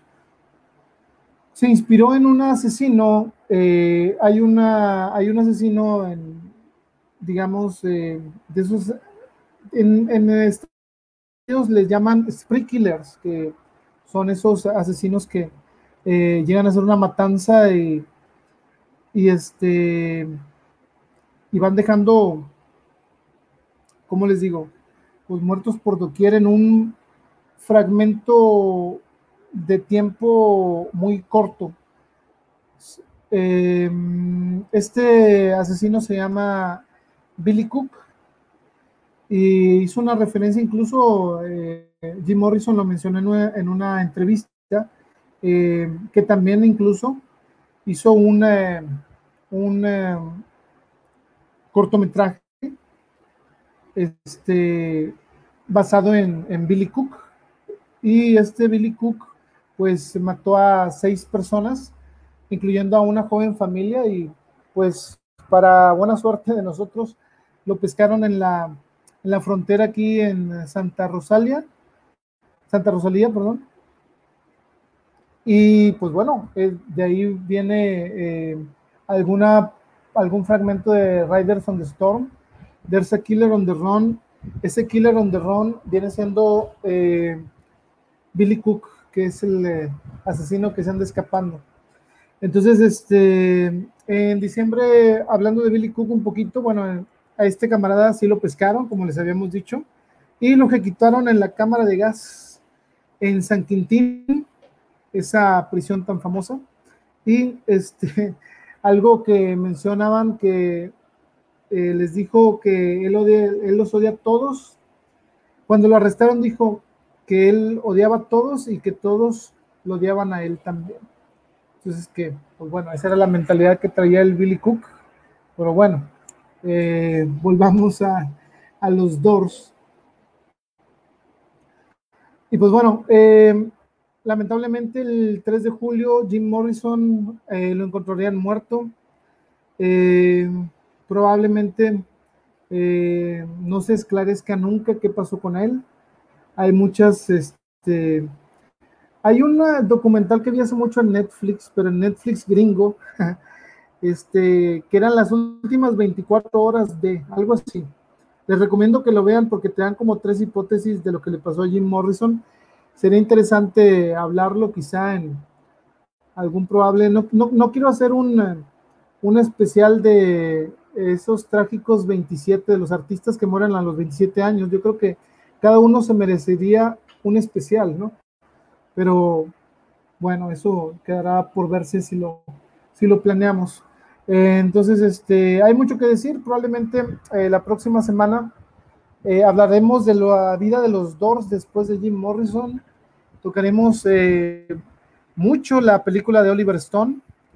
Este, y seguiremos con el especial de la segunda parte de los Doors y última, en donde hablaremos precisamente de todo lo que vino después de la muerte de Jim Morrison. Espero que nos acompañen. Este, y pues bueno, espero que les haya gustado hasta aquí el especial. Gracias a los eh, compañeros que aportaron ahí sus comentarios, gracias a los que están compartiendo el, video, a los que lo vieron. Pues nos aventamos un buen viaje eh, con eh, Jim Morrison y la banda de Doors. La próxima semana continuaremos con la última parte y con los Doors de Oliver Stone. A ver qué, encontramos para compartirles y antes de esto, y como es costumbre en esta transmisión, vamos a irnos con nuestra amiga que tengo por aquí, eh, Rosy Almaraz, para eh, que si ustedes quieren escuchar algo también de poesía, pues digo, si son fan de los Doors, seguro les gusta la poesía. Entonces, este, los voy a dejar unos dos minutos con mi amiga Rosy Almaraz para que escuchen algo de poesía y ahorita regreso con ustedes para cerrar la transmisión. De Manuel Távitas Rodríguez. Te llevaré a mi mundo y respirarás el aire que respiro. Verás mi cielo, percibirás lo que yo siento. Contemplarás el panorama de ensueño que me rodea. Hablarás mi idioma entenderás el porqué de mi pensamiento.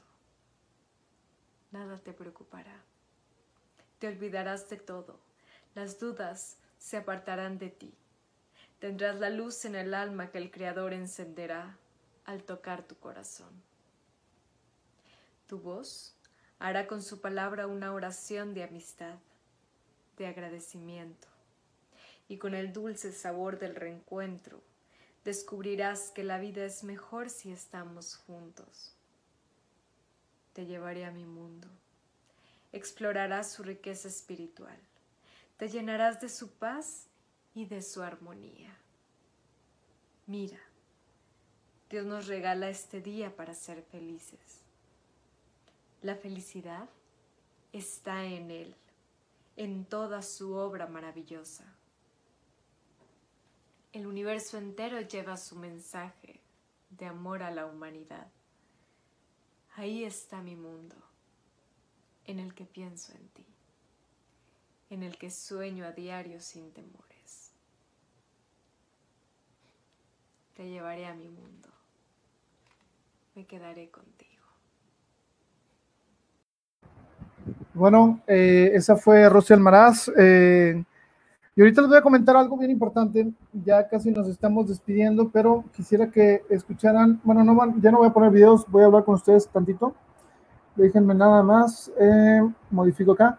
El día de mañana voy a tener una entrevista en vivo y va a pasar por el canal 7 eh, de Estel con Waldos Fernández. vamos a estar hablando de varias cosas, espero puedan acompañarme, probablemente la la subiré después por acá, pero eh, si ustedes eh, se despiertan mañana, bueno, no sé qué tan tarde se despierten, yo por lo general eh, sí me mantengo un poco activo durante la tarde.